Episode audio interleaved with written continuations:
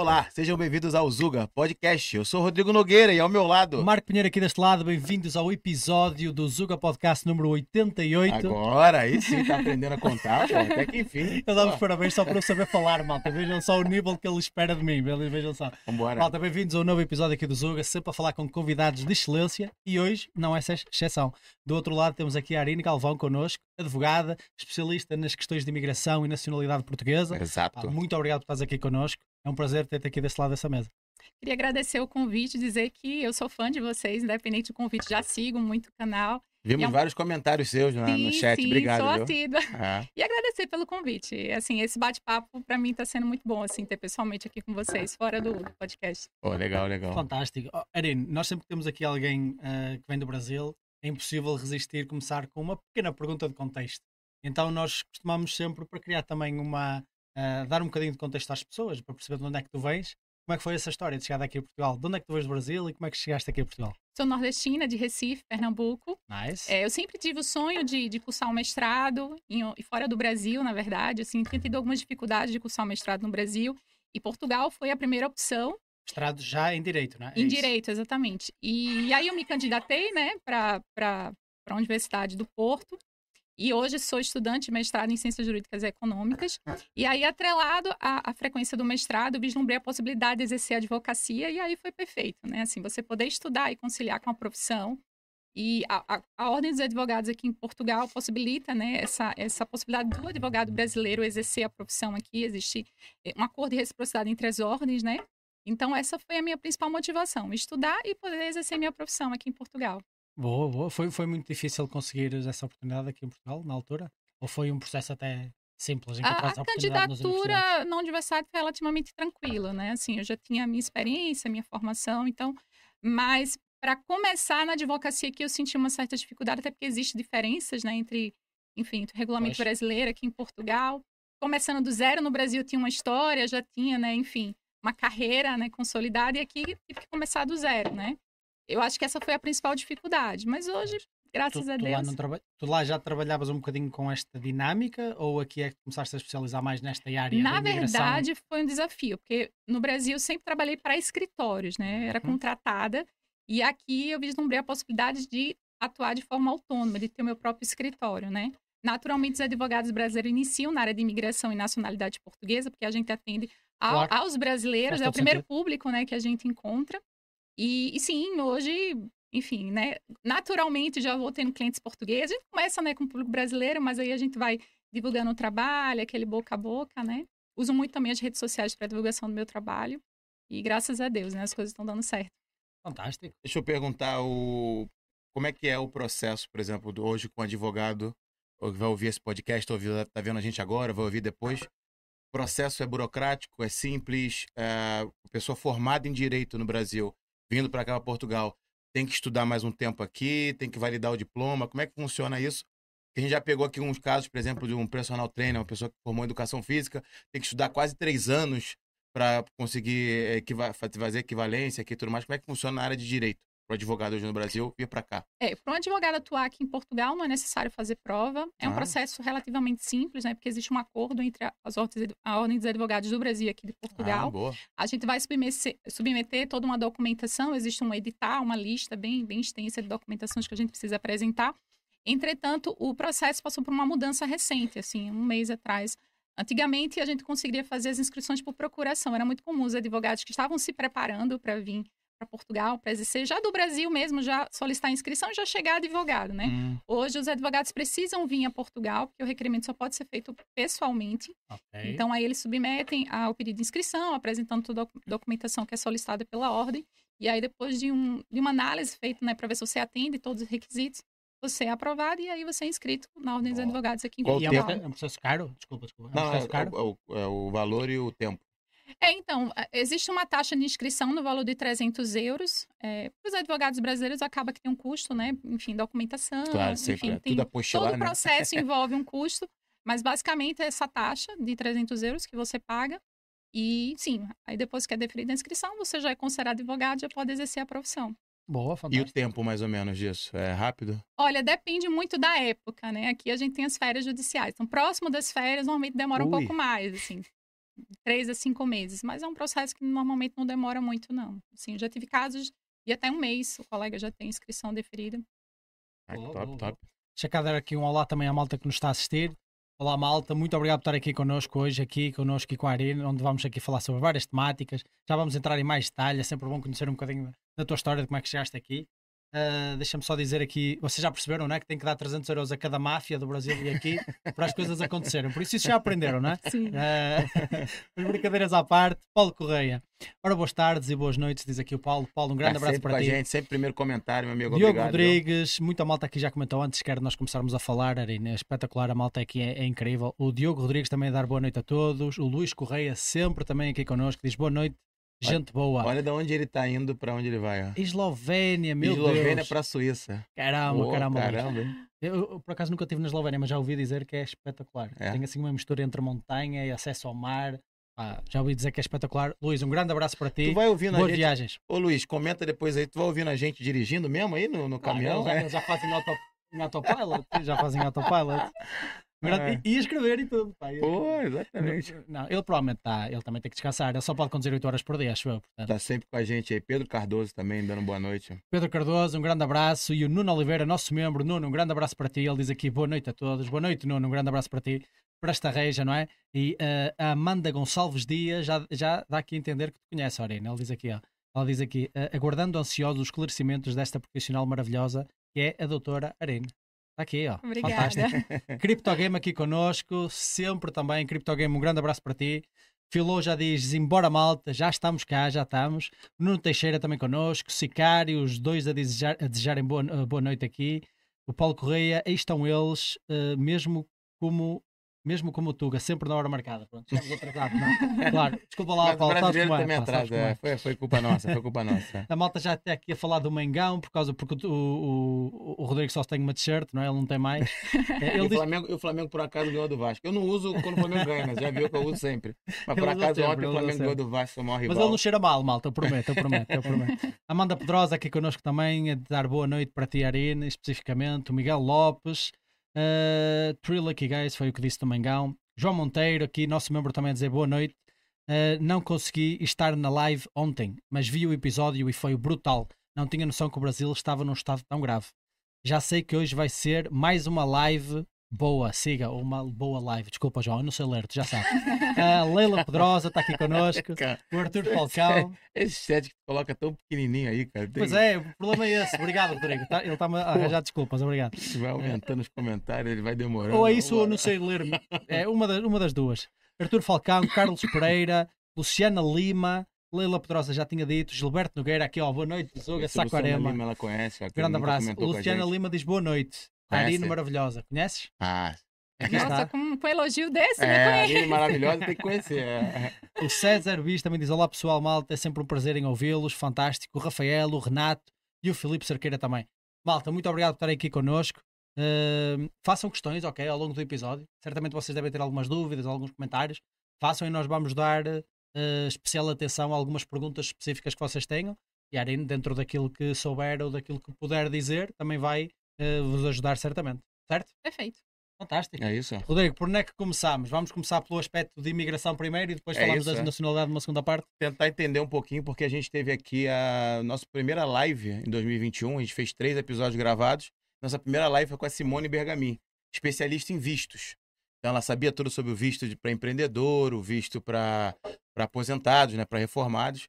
Só que é a primeira pessoa aqui, hoje, você, que é especialista em, em cidadania, né? Como Sim. tirar a nacionalidade. E perguntar primeiro como é que é o processo, é, o que, que é mais é, o que, que é mais requisitado, porque eu ouço, eu acompanho alguns grupos de, de Facebook, eu tive que, né, agora tem, tem- tive que olhar para minha nacionalidade agora com, com um ano, com tempo de residência, mas eu vejo muita malta querendo saber, por exemplo, ah, é meu avô, meu bisavô era português, ah, como é que eu consigo, eu consigo tirar a cidadania e tal? Essa é uma pergunta que vem sempre. E qual seria, por exemplo, a, a resposta para isso? Como é que eu tiro uma cidadania portuguesa sendo brasileiro? Diretamente? bisavós, avós, como é que é isso? É, Portugal é um país que facilita muito né, a obtenção de nacionalidade. Eu desconheço um país que tem uma legislação tão benéfica em relação à nacionalidade. Existem várias formas de obtenção, né? Aham. Às vezes, quando não cabe, no caso de um neto, enfim, a gente. Quando o cliente chega, olha, eu quero obter a nacionalidade, a gente já pede para ele contar a história e aí a gente tenta encaixar qual seria a nacionalidade. Porque às vezes não cabe uma, cabe outra, Sim, né? sim. É, no caso de netos, né, por exemplo, você tem um avô, existem até os bisnetos, que em alguns casos a gente consegue obter. Bisnetos, é? Bisnetos. Não, a- A, lei não prevê a nacionalidade para bisnetos, mas para cá, se seu avô obteve a nacionalidade, Hum, você com bisneto pode, entendi. pode conseguir, né? A gente tem uma gama, né? Enfim, você é casado com português, te- tem os casos, por exemplo, dos imigrantes, né? Que eles vêm aqui para Portugal, às vezes legais ou não, mas vivem por mais de um ano no país e tem um filho, ele já nasce português, entendeu? Aham. A gente tem a nacionalidade por tempo de residência, também tem sido muito Sim. comum, o pessoal, Certo. cinco anos de é residência aqui em caso, não é? É o Portugal meu caso, sim, é, é isso. né? Bom, existe uma gama de tipos de nacionalidade, como eu falei.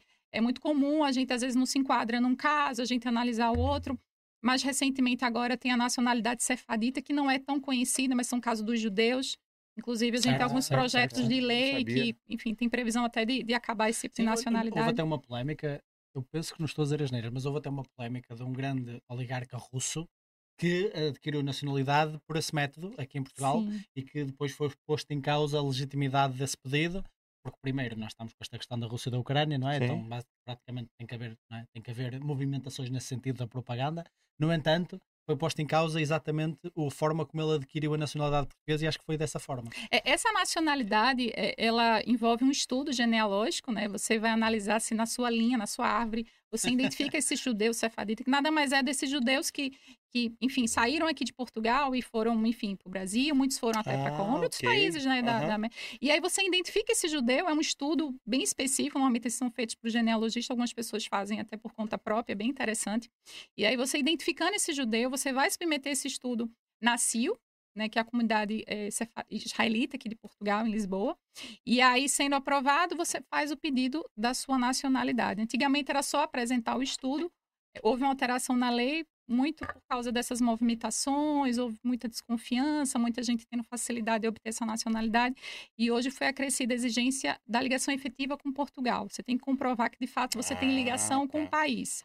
Essa alteração foi recente, foi de agosto do ano passado. Aliás, até agosto, né? A partir de setembro já era necessário comprovar a ligação efetiva, que dificultou um pouco mais, né? Esse tipo de nacionalidade, mas ainda permanece, ainda é possível obter através Mas desse tu, tu dirias que dirias que Portugal é dos países na Europa, pelo menos dentro do contexto europeu, do mundo é um bocadinho difícil. Há, há certos países, por exemplo, têm uma facilidade enorme em, eh, em uma facilidade enorme em garantir imigração, porque eles têm, só, só têm a ganhar com isso. Sim, Só têm a ganhar com isso. E não são atrativos às vezes o suficiente. sim. Então também é ótimo Tem que fazer- facilitar. Claro, têm políticas diferentes dependendo da sua realidade. Mas dentro da Europa, tu dirias que Portugal é um dos países mais fáceis para se emigrar e para conseguirmos nacionalidade? Sim, eu desconheço o país.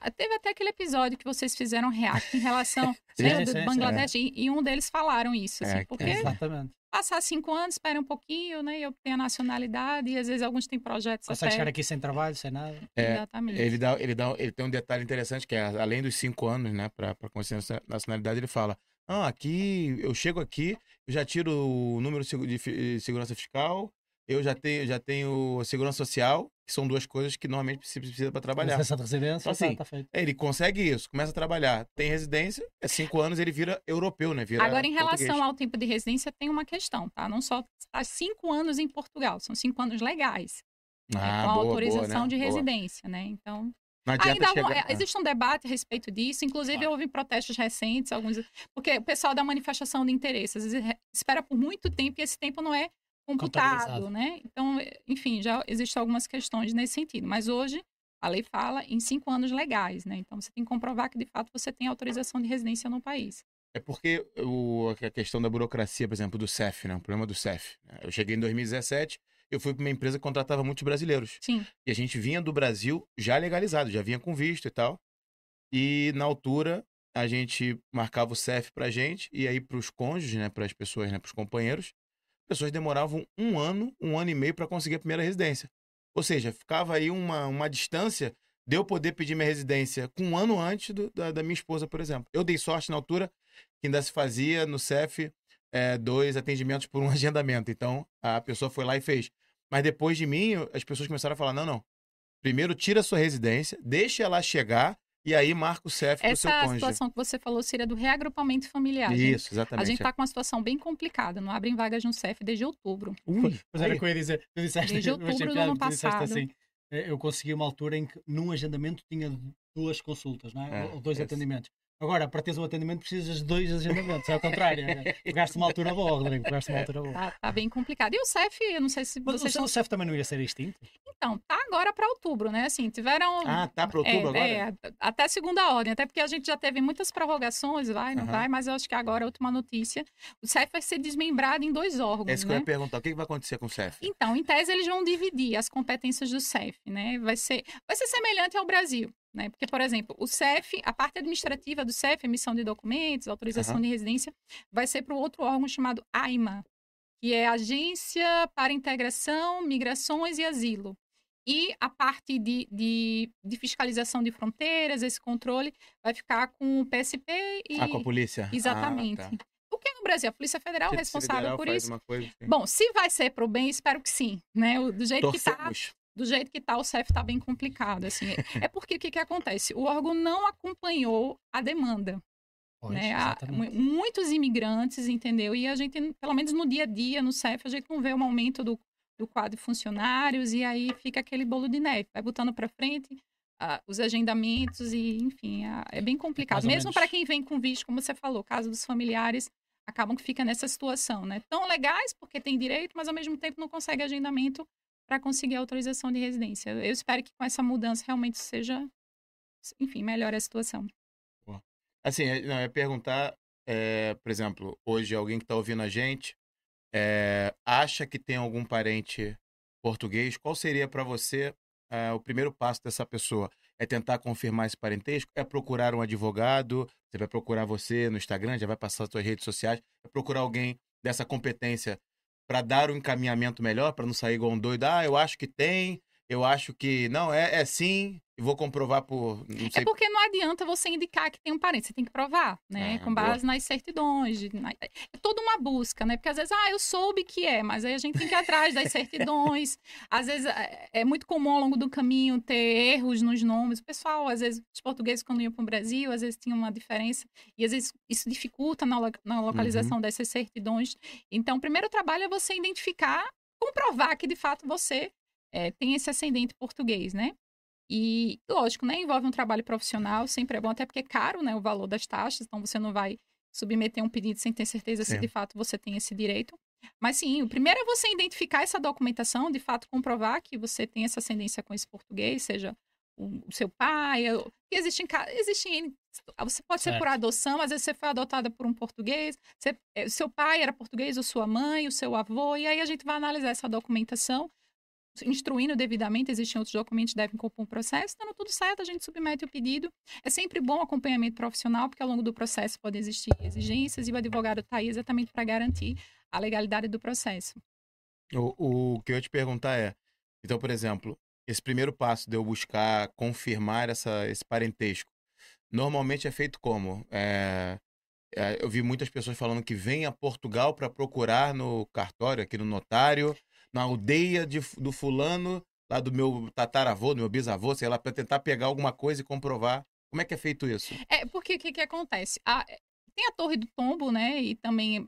É porque até 1811, aqui em Portugal, não existiam, como a gente chama, as conservatórias, né? Existiam Ah, as é paróquias. O pessoal eh, tinha os Ah, paróquias, isso. Tinha os é. assentos de batismo, né? Então aí é muito comum a gente ter que ir atrás desses livros e aí a gente ter que fazer aquela pesquisa para tentar identificar o assento de nascimento ou o assento de batismo, se for o caso, né? E aí aquele trabalho mesmo, assim, é bem chatinho com a lupa, aqueles documentos bem Isso, isso, é. antigos, entendeu? Agora Isso é de verdade, meu. Eu ouvi as pessoas falando, não acreditava muito. é, é. a maioria dos livros já estão digitalizados, Ok, né? ok. Só que aí a gente tem que indicar, né? Normalmente a gente faz aquela. Existe um, o sistema CRAVE que a gente faz o filtro, né? A gente. As info... É importante que a pessoa também dê informações mínimas, né? Ou nome completo, ou nome dos pais do português, ou mais ou menos Quando assim. ele Pra nasceu, né? gente ir diminuindo Sim, a- sim, a- sim, a- sim. O, o- o filtro, filtro, né, né? de procura, né? Porque, por exemplo, região norte, imagina, você procurar em todas as paróquias, mas aí Eu não sei- Eu não sei tal. quando ele nasceu na região norte. E aí faz o filtro aí. Mas o que, que a gente faz? É um, é, um, é um trabalho, assim, por exemplo, a gente pega a documentação do Brasil, esse português, quando chegou no Brasil, deve ter se casado, deve ter tido filhos, e aí a gente Ah, busca tá. essas informações no Brasil, e aí a gente consegue fazer um É mesmo um link. trabalho de investigação, não é? É. mesmo um trabalho de investigação. Exatamente. Então, quanto mais informações o, o cliente apresentar para a gente, ajuda, porque a gente consegue aprofundar. Em alguns casos é muito difícil, a gente tem que contar com o trabalho de um genealogista para fazer uma busca mais aprofundada.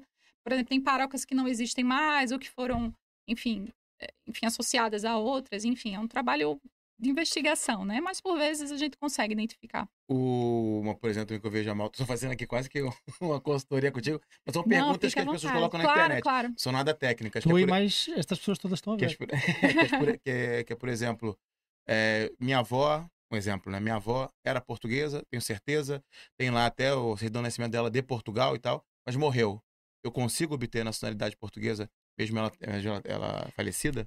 Sua avó sim, porque você ainda é neto. Até o neto, se, se, por exemplo, no caso sua avó, você já adquiriria como neto. Agora, por exemplo, no caso o bisneto, já não teria como, porque Ok. ele perde o link, Entendi. entendeu? Até a Entendi. segunda geração é possível obter, no caso do neto, mas por acaso, mesmo sua avó falecida, você teria direito, mas o bisneto já não teria como, entendeu? E aí por aí. Vai, vai, A vai. gente pode fazer uma análise mais aprofundada no caso, verificar outras opções, Claro, mas claro. via de regra não teria como, entendeu? Entendi. E aí, por exemplo, uma pessoa que está nessa situação, talvez no Brasil, e está ouvindo a gente, é, tem, já, tá- já tem essa documentação toda, toda certinha, é entrar em contato com, por exemplo, você, uma advogada Sim, sim. especialista nesse, nesse, nesse quesito, e dar entrada no processo, Sim, né? sim, É isso, né? sim, exatamente. Boa, boa, boa. Eu, Então, vamos passar já o Instagram da, da Arine, mas vai, vai sim, falar, sim, falando. sim. Eu, eu não sei se, sabes detalhes de outros países assim, mas eu, eu fui à Suíça há pouco tempo, há pouco tempo, no, no fim do ano passado, mais ou menos, e eu estive lá a falar, sabes que Portugal tem muitos imigrantes na Suíça, nomeadamente, não sei se a Maria já está aqui connosco, mas ela costuma estar sempre, se não está agora vai, vai chegar eventualmente ou vai assistir o episódio depois. Nós, inclusive, temos pessoas a assistir da Suíça e existe uma imigração enorme na Suíça por parte de portugueses. Muito, Não né? sei se é o segundo ou terceiro país com mais imigrantes portugueses. Acho que é o segundo, é Acho que é o segundo. França, Primeiro é depois, França, é. tem 2 Isso quer milhões dizer, de a portugueses. França tem É. Ahm, depois provavelmente é a Suíça ou a Alemanha, não sei, não tenho a certeza, mas tem muitos imigrantes portugueses. E eu tenho lá um, um conjunto de pessoas que me diz que é muito difícil adquirir nacionalidade suíça. E dizem que até os próprios filhos deles provavelmente não vão conseguir nacionalidade suíça. Se é verdade, é mesmo assim? Porque é que é tão diferente? E tu achas que existe vantagens, por exemplo, num país dar mais valor, eu não queria dizer desta forma, mas a verdade é essa, dar mais valor à sua nacionalidade? Eu não conheço a legislação na Suíça, mas assim, a gente percebe que existe uma proteção, né? Assim, você conceder a nacionalidade para um imigrante, enfim. é, eu estou falando no caso do tempo de residência, né? Que não há ligação direta com o país. Então. A fazer, Rodrigo? Voltou? Ah, já voltou, já voltou. Vai, vai. vai. Pronto. É, mas, assim, eu consigo entender né, a dificuldade de alguns países, porque conceder a nacionalidade é algo muito sério. Né? Assim, a gente percebe um incentivo à imigração. Eu estou falando no caso da, da nacionalidade por tempo de residência. Existem Certo, vários certo, certo, casos, né?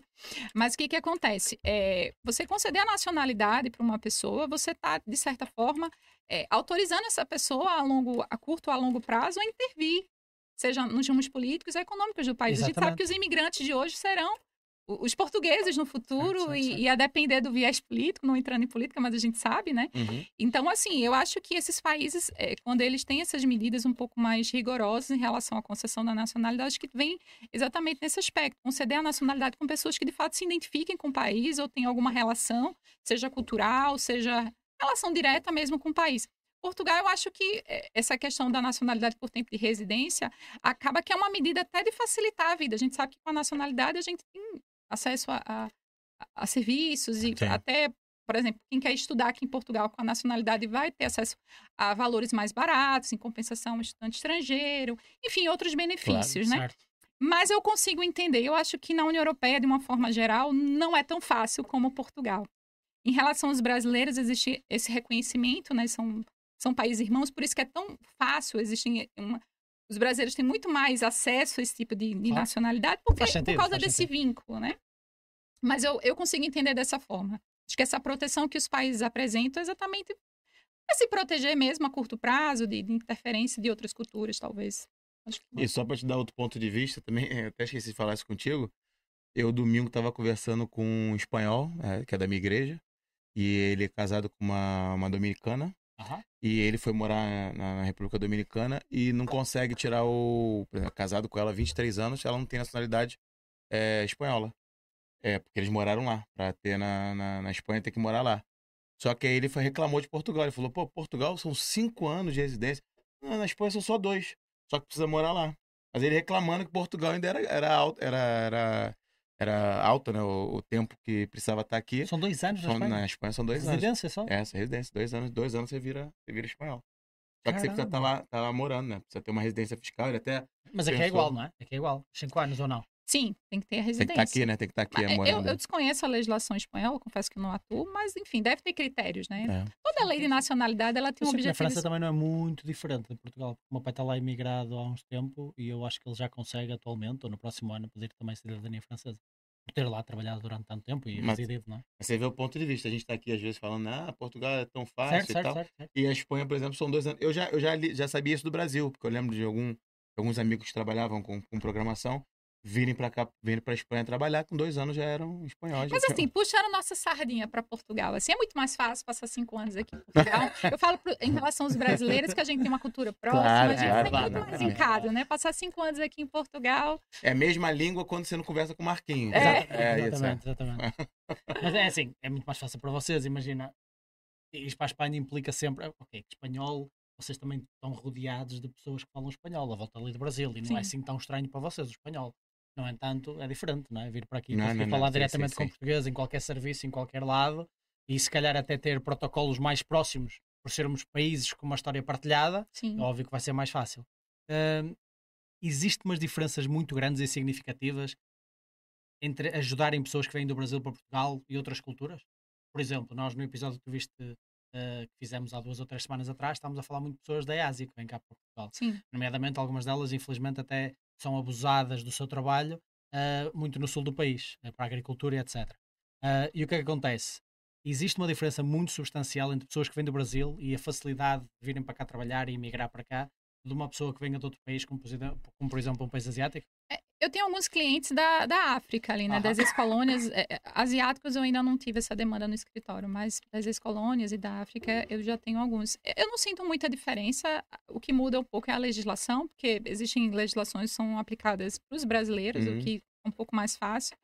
É, mas eu não sinto, não. Na verdade, acaba que Parece o contato é o mesmo, né? Mas aí a gente só tenta enquadrar a legislação caso a caso, né? Porque o Brasil, por exemplo, essa facilidade da entrada como turista, né? Enfim, Uhum. existem alguns benefícios que são direcionados ao- aos brasileiros, né? Que talvez outros países não sejam alcançados. Mas eu acho que seria essa diferença básica, identificar qual a legislação aplicável em cada país, entendeu? Entendi. Mas agora com a CPLP, né? A gente já sabe que os Certo, países Certo? língua portuguesa... Eu, facilita- imagino que algumas dessas características que atribuem ao Brasil, de facilidades, também atribuem a Angola, Moçambique, Cabo Verde, porque são países que também partilham história connosco, então imagino Sim. que alguns deles também partilhem desses benefícios. Sim, sim.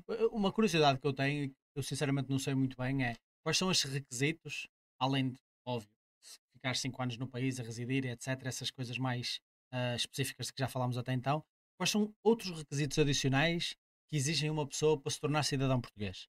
Por exemplo, eu preciso de falar português para ser cidadão português? É, alguma, alguns tipos de nacionalidade exigem. No caso dos brasileiros é dispensado, né? Certo, Porque essa questão de falar fala, ali. né? É, mas, por exemplo, você falou, em outros países, no caso asiático, eles têm que comprovar o domínio da língua portuguesa. Inclusive, eles são submetidos até a provas Ok, para ok, ser avaliada. ok. Mas no caso dos brasileiros, essa questão já é atendida, entendeu?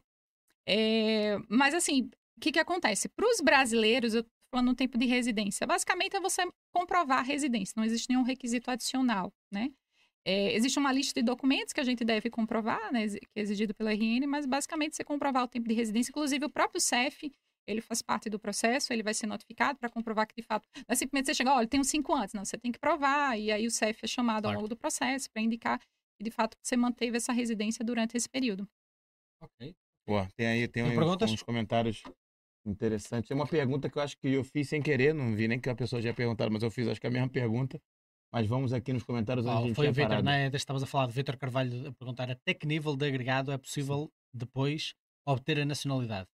É possível ir até ao trisavô? Não. Não. Ou seja, tu disseste que até avô é possível, não é? É, no caso dos sefaditas, não há essa limitação. Você indicando o judeu, Comprovando Certo, pro- exatamente. Certo. Mas é, no caso do- dos netos, sim, seria. Os bisnetos se alcançam porque provavelmente, por exemplo, seu avô, seu avô obtém, aí você como bisneto na sequência, mas aí tri... existe, na verdade, outras possibilidades, mas aí não é só ser ter o trisavô, existem outras questões que devem ser analisadas. Como eu falei, existe uma infinidade de possibilidades de nacionalidade, mas existem outros critérios relacionadas a- ao vínculo com o país. Por exemplo, existe um tipo de nacionalidade que se a pessoa prestou algum serviço a Portugal, enfim. A gente tem que analisar caso a caso. Mas eu não descarto. Às vezes, quando a pessoa chega, deixa eu estudar seu caso, porque às Sim, vezes a gente sim, consegue sim, salvar de alguma forma. O trisavô, imediatamente, eu diria que talvez. para buscar qualquer coisinha. Já Imediat- tiveste algum caso onde fosse impossível? Sim, já tem casos que E porquê? realmente. Porque é que era impossível? Não havia qualquer vínculo familiar, não havia tempo de residência, são esses os dois principais fatores, não é? Também, também. Às vezes a gente, olha, espera um pouquinho, porque pode haver uma modificação na lei. Por exemplo, existe um caso que está em discussão, é, por exemplo, se você teve, se você teve a, a sua filiação, no caso, você foi reconhecido como filho de português na maioridade. Em tese, você não tem, em tese não, você não tem direito a obter nacionalidade. se Se, for se adotado você foi reconhecido, exatamente. Ok, ok. Só seriam os menores. Mas já há uma discussão, existe projeto de lei para alterar. Então, nesses casos, espera um pouquinho, porque é possível que, eu- que haja alteração na lei e aí a gente consiga recuperar, entendeu? Ah, ok, entendi, entendi. Deixa eu ver se mais malta aqui a comentar Não, também. deixa aqui, onde, é que a Deixa. que a gente parou? Já sei que você uma boa Eh. Foi aqui em cima, foi aqui em cima. Você está linda, Leila Pedrosa. Foi aqui em cima. Antes da Jussara chegar aqui connosco, Jussara Melo, um grande abraço. Ela diz boa noite. Muito obrigado, Jussara. Bem-vinda aqui ao Zuga, sempre aqui connosco. O Cine Iter diz boa noite, gente boa. Grande abraço, Cine. Vera Cardoso diz amém. Eu acho que gostou de alguma coisa que nós dissemos. Não, mas em cima, em cima tu não tinha lido aqui, ó. Really? O Não? Rafael Pedrosa falou: boa noite, essa camisa do Flamengo representou. O Renato Ah, se calhar Miguel, não, se calhar não, tens razão. Zuga TV, como estás? Chega ministro 2026, que é isso? Está tá a desejar que exista ministros, eh, ou que seja ministro, primeiro-ministro, ou que exista ministros do Chega em 2026, quando for as próximas eleições. ah, tá. Felipe e aí, malta, estamos junto e vai Corinthians, diz Felipe aqui o. Cerqueira, o assessor parlamentar que estava na live com a gente ontem, lá do, do, do MBL. Nice, nice, falou que nice, em breve nice. também vai estar conversando com a gente, está morando em Grande Braga. abraço, Filipe. Um Grande abraço, abraço, Filipe. pô. Tens de vir aqui, meu. Ah, porque é que ele disse e vai Corinthians? Como é que é o nome do time? Corinthians? Não é assim? É. Corinthians. Pô, fala direito. Ele É, rima. é um- é uma equipe do- de São Paulo. Tá me zoando por causa do, do Flamengo. ah, Vitor Carvalho, boa noite. Malta, finalmente consigo apoiar uma live. Toda vez tem um, né? E comenta isso, né? Deve ser a malta, muita e já malta fez perguntas boas. Muita malta no Spotify também. Aham. É, E malta se que você assiste que não depois. conhece a gente também, malta, no Spotify, se quiser, às vezes tá ouvindo a gente aqui é, e não sabe que a gente tá lá no Spotify, Zuga TV, Zuga Podcast, no Spotify também tem uma malta. A gente atingiu a marca, nem, nem comemoramos, tem que colocar isso depois no Instagram lá. 700 seguidores no Spotify. É verdade, é verdade, é verdade. 700 pessoas que nos colocam lá para nos seguir. Porque ouvintes são mais de 2.200. Sim, sim, é. sim, já Então, temos a malta mais. segue a gente mesmo, qualquer episódio é notificado. Obrigado, malta, que tá assistindo a gente. E aí, malta que finalmente consegue apoiar a gente de live, sempre comenta aqui, ó. Finalmente, consegui você. Grande abraço, Vitor, grande abraço. É Olha, isso. Lenis e Rainer, eu acho que deves conhecer, porque diz aqui, a Arine, uma, ele escreveu em espanhol, uma excelente advogada. ah, Não, lê espanhol, pô. Eu não sei. Ah, Ah, saudações de Colômbia e Espanha. Oh, É, é uma advogada porque eu tenho- parceria. Ela é Ok. colombiana, hoje mora na Espanha. E a gente trabalhou nesse processo cefadita, que inclusive existe uma comunidade na Colômbia, né? Ah, legal. E a gente trabalhou em parceria nesses processos. É muito comum, né, os advogados aqui, a gente trabalharem com outros colegas e outros Certo, países, certo, né? certo, certo. E a gente se ajuda Olha, o bastante. Vitor também faz aqui um comentário, também depois gostava de saber a tua opinião, Arine. Também trabalha, não só trabalhas nessa área, como tens experiência como imigrante aqui em Portugal, não é? Portanto, tens, tens, tens todo o palco para isso, para comentar sobre isso. O Vitor Carvalho diz: "Ah, Eu não tenho nada contra a imigração e é preciso e todos merecem lutar por uma vida melhor, mas acho que mesmo assim Portugal facilita muito. E nós, pronto, às vezes temos assistido, às vezes, algumas. ah, alguns constrangimentos culturais, vamos chamar assim, Sim. relativamente a esta enchente, como tu disseste desde 2017, mais ou menos, nós assistimos uma onda absurda. O número de imigrantes em Portugal praticamente duplicou. Ahm, tu tens sentido, tens sentido isso? É algo com- em que tu te revês? Por exemplo, quando ele diz que Portugal facilita muito, talvez deveria existir outro tipo de legislação ou de processo relativamente à imigração? Eu tenho que concordar com isso. Eu também acho que esse incentivo à imigração de forma desordenada não tem sido bom. Apesar de eu trabalhar com isso, é mais trabalho, mas eu não acho que da forma como está sendo é, isso é ruim para os imigrantes, é ruim pelo país, porque os órgãos não conseguem atender essa demanda. Em Verdade. relação ao ano de 2017, eu acho que foi na mesma época que, que as manifestações de interesses, eh, elas foram, enfim, colocadas à disposição. Antigamente era exceções, agora a manifestação de interesse é quase que uma regra, né? Existe uma, eh, enfim, é, youtubers e pessoas que acabam divulgando isso como opção e não é. É um, é um procedimento excepcional. Deveria ser uma exceção, né? Né? Verdade, O faz ideal, sentido. o ideal é Verdade. você eu, vir eu nem sabia, eu achava que era tipo o primeiro passo. É É verdade, que não. ela virou tá- o primeiro passo isso. É que na nossa cabeça ficou assim, mas ela tá falando a verdade. Era Sim. pra ser uma exceção. Olha, por um acaso você veio pra cá, começou a trabalhar, pronto, tem uma manifestação de interesse. Do mas género, estavas aqui de férias e arranjaste Isso. trabalho, não é? É isso, tipo isso. é. Mas caramba, podes fazer isso? pô. Agora não, né? o A brasileiro malta, arranjou um jeitinho. a, malta, a malta na internet fala, não, venha, que a malta faz uma manifestação de interesse pra você e pronto. E vira o Exatamente. processo, né? E tá pessoa que errado, é. vem para residir em Portugal tem que ter em mente que tem que aplicar para um visto de residência. E aí você vai indicar se você tem objetivo em estudar, em trabalhar, enfim, Certo, em montar uma empresa, ou possuir rendimentos. E, e aí você vem de uma forma muito mais tranquila, você inclusive já vem com agendamento no CEF, já vem com uma data para fazer a entrega da sua documentação e facilita muito mais, né? Hoje, exatamente como as nacionalidades, existe uma gama de possibilidades de vistos específicos para cada tipo de necessidade. E eu, eu sempre bato nessa tecla. A melhor forma de migrar é através de um visto de residência, entendeu? E aí a gente viu que realmente essa questão da manifestação de interesse ficou muito popular. E as é pessoas mais utilizam fácil. isso como uma regra, entram como turista. E aí a gente hoje, um processo de manifestação de interesse, o tempo médio de duração é de dois anos. Imagina você ficar dois anos. E muitas pessoas têm dificuldade de ter acesso a documentos, acesso a órgãos públicos, tirar o número de utente, né? E isso é uma bola de E esses neve, dois anos assim, nem sequer porque- contam, como tu disseste, não é? Só no fim desses dois anos é que começa a contar para os tais cinco de residência. E aí a pessoa chega aqui e começa a organizar. A, a grande questão da CPLP, não sei se vocês estão acompanhando essa questão, Não. porque o pessoal, com a manifestação de interesse aqui, pode solicitar autorização de residência ao CPLP.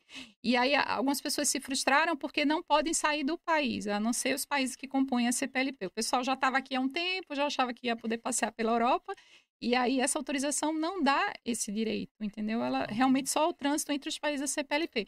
Muita gente achou injusto, e eu consigo entender. Uma coisa é Portugal autorizar, outra coisa são os países da União Europeia eh, concordarem com esse volume de Sim, imigrantes e verdade. aí todos eles começaram a circular pela União Europeia. Gerou muitas polêmicas isso, mas eu consigo entender. Claro, é uma forma Esse de se protegerem. receio, é? né? Mas exatamente, porque se essas pessoas de início tivessem em mente, olha, eu vou para residir em Portugal, talvez eu queira viajar, já venha com, com visto, porque aí você já vem com tudo organizado. Eu sempre indico um planejamento imigratório, porque cada pessoa tem uma necessidade específica. Alguns vêm com família, vêm com criança.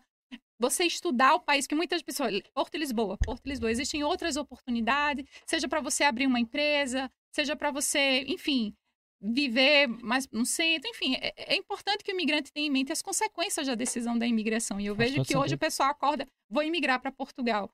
E acabam não levando com responsabilidade essa, essa decisão, né? Que E a gente aqui está sempre alertando as pessoas, né? Porque a gente, às vezes, um determinado convidado, por exemplo, a Arine está falando aqui, da facilidade de se migrar para cá, desperta. Muitas vezes, já recebeu alguns comentários de Malta, falou que veio para Portugal depois de começar a assistir nosso podcast tudo mais, se empolgou. Mas a gente sempre alerta. É o que você falou agora. Resumindo, venha legal, venha organizado. é, tem muita E gente. consciente, consciente. Tem muita gente vindo, né? porque viu lá um youtuber dizendo: não, vem aqui, é rápido, você arruma emprego em fábrica, a fábrica vai te dar manifestação de interesse, eh, você consegue residência em seis meses. E, malta, não é, a verdade não é essa.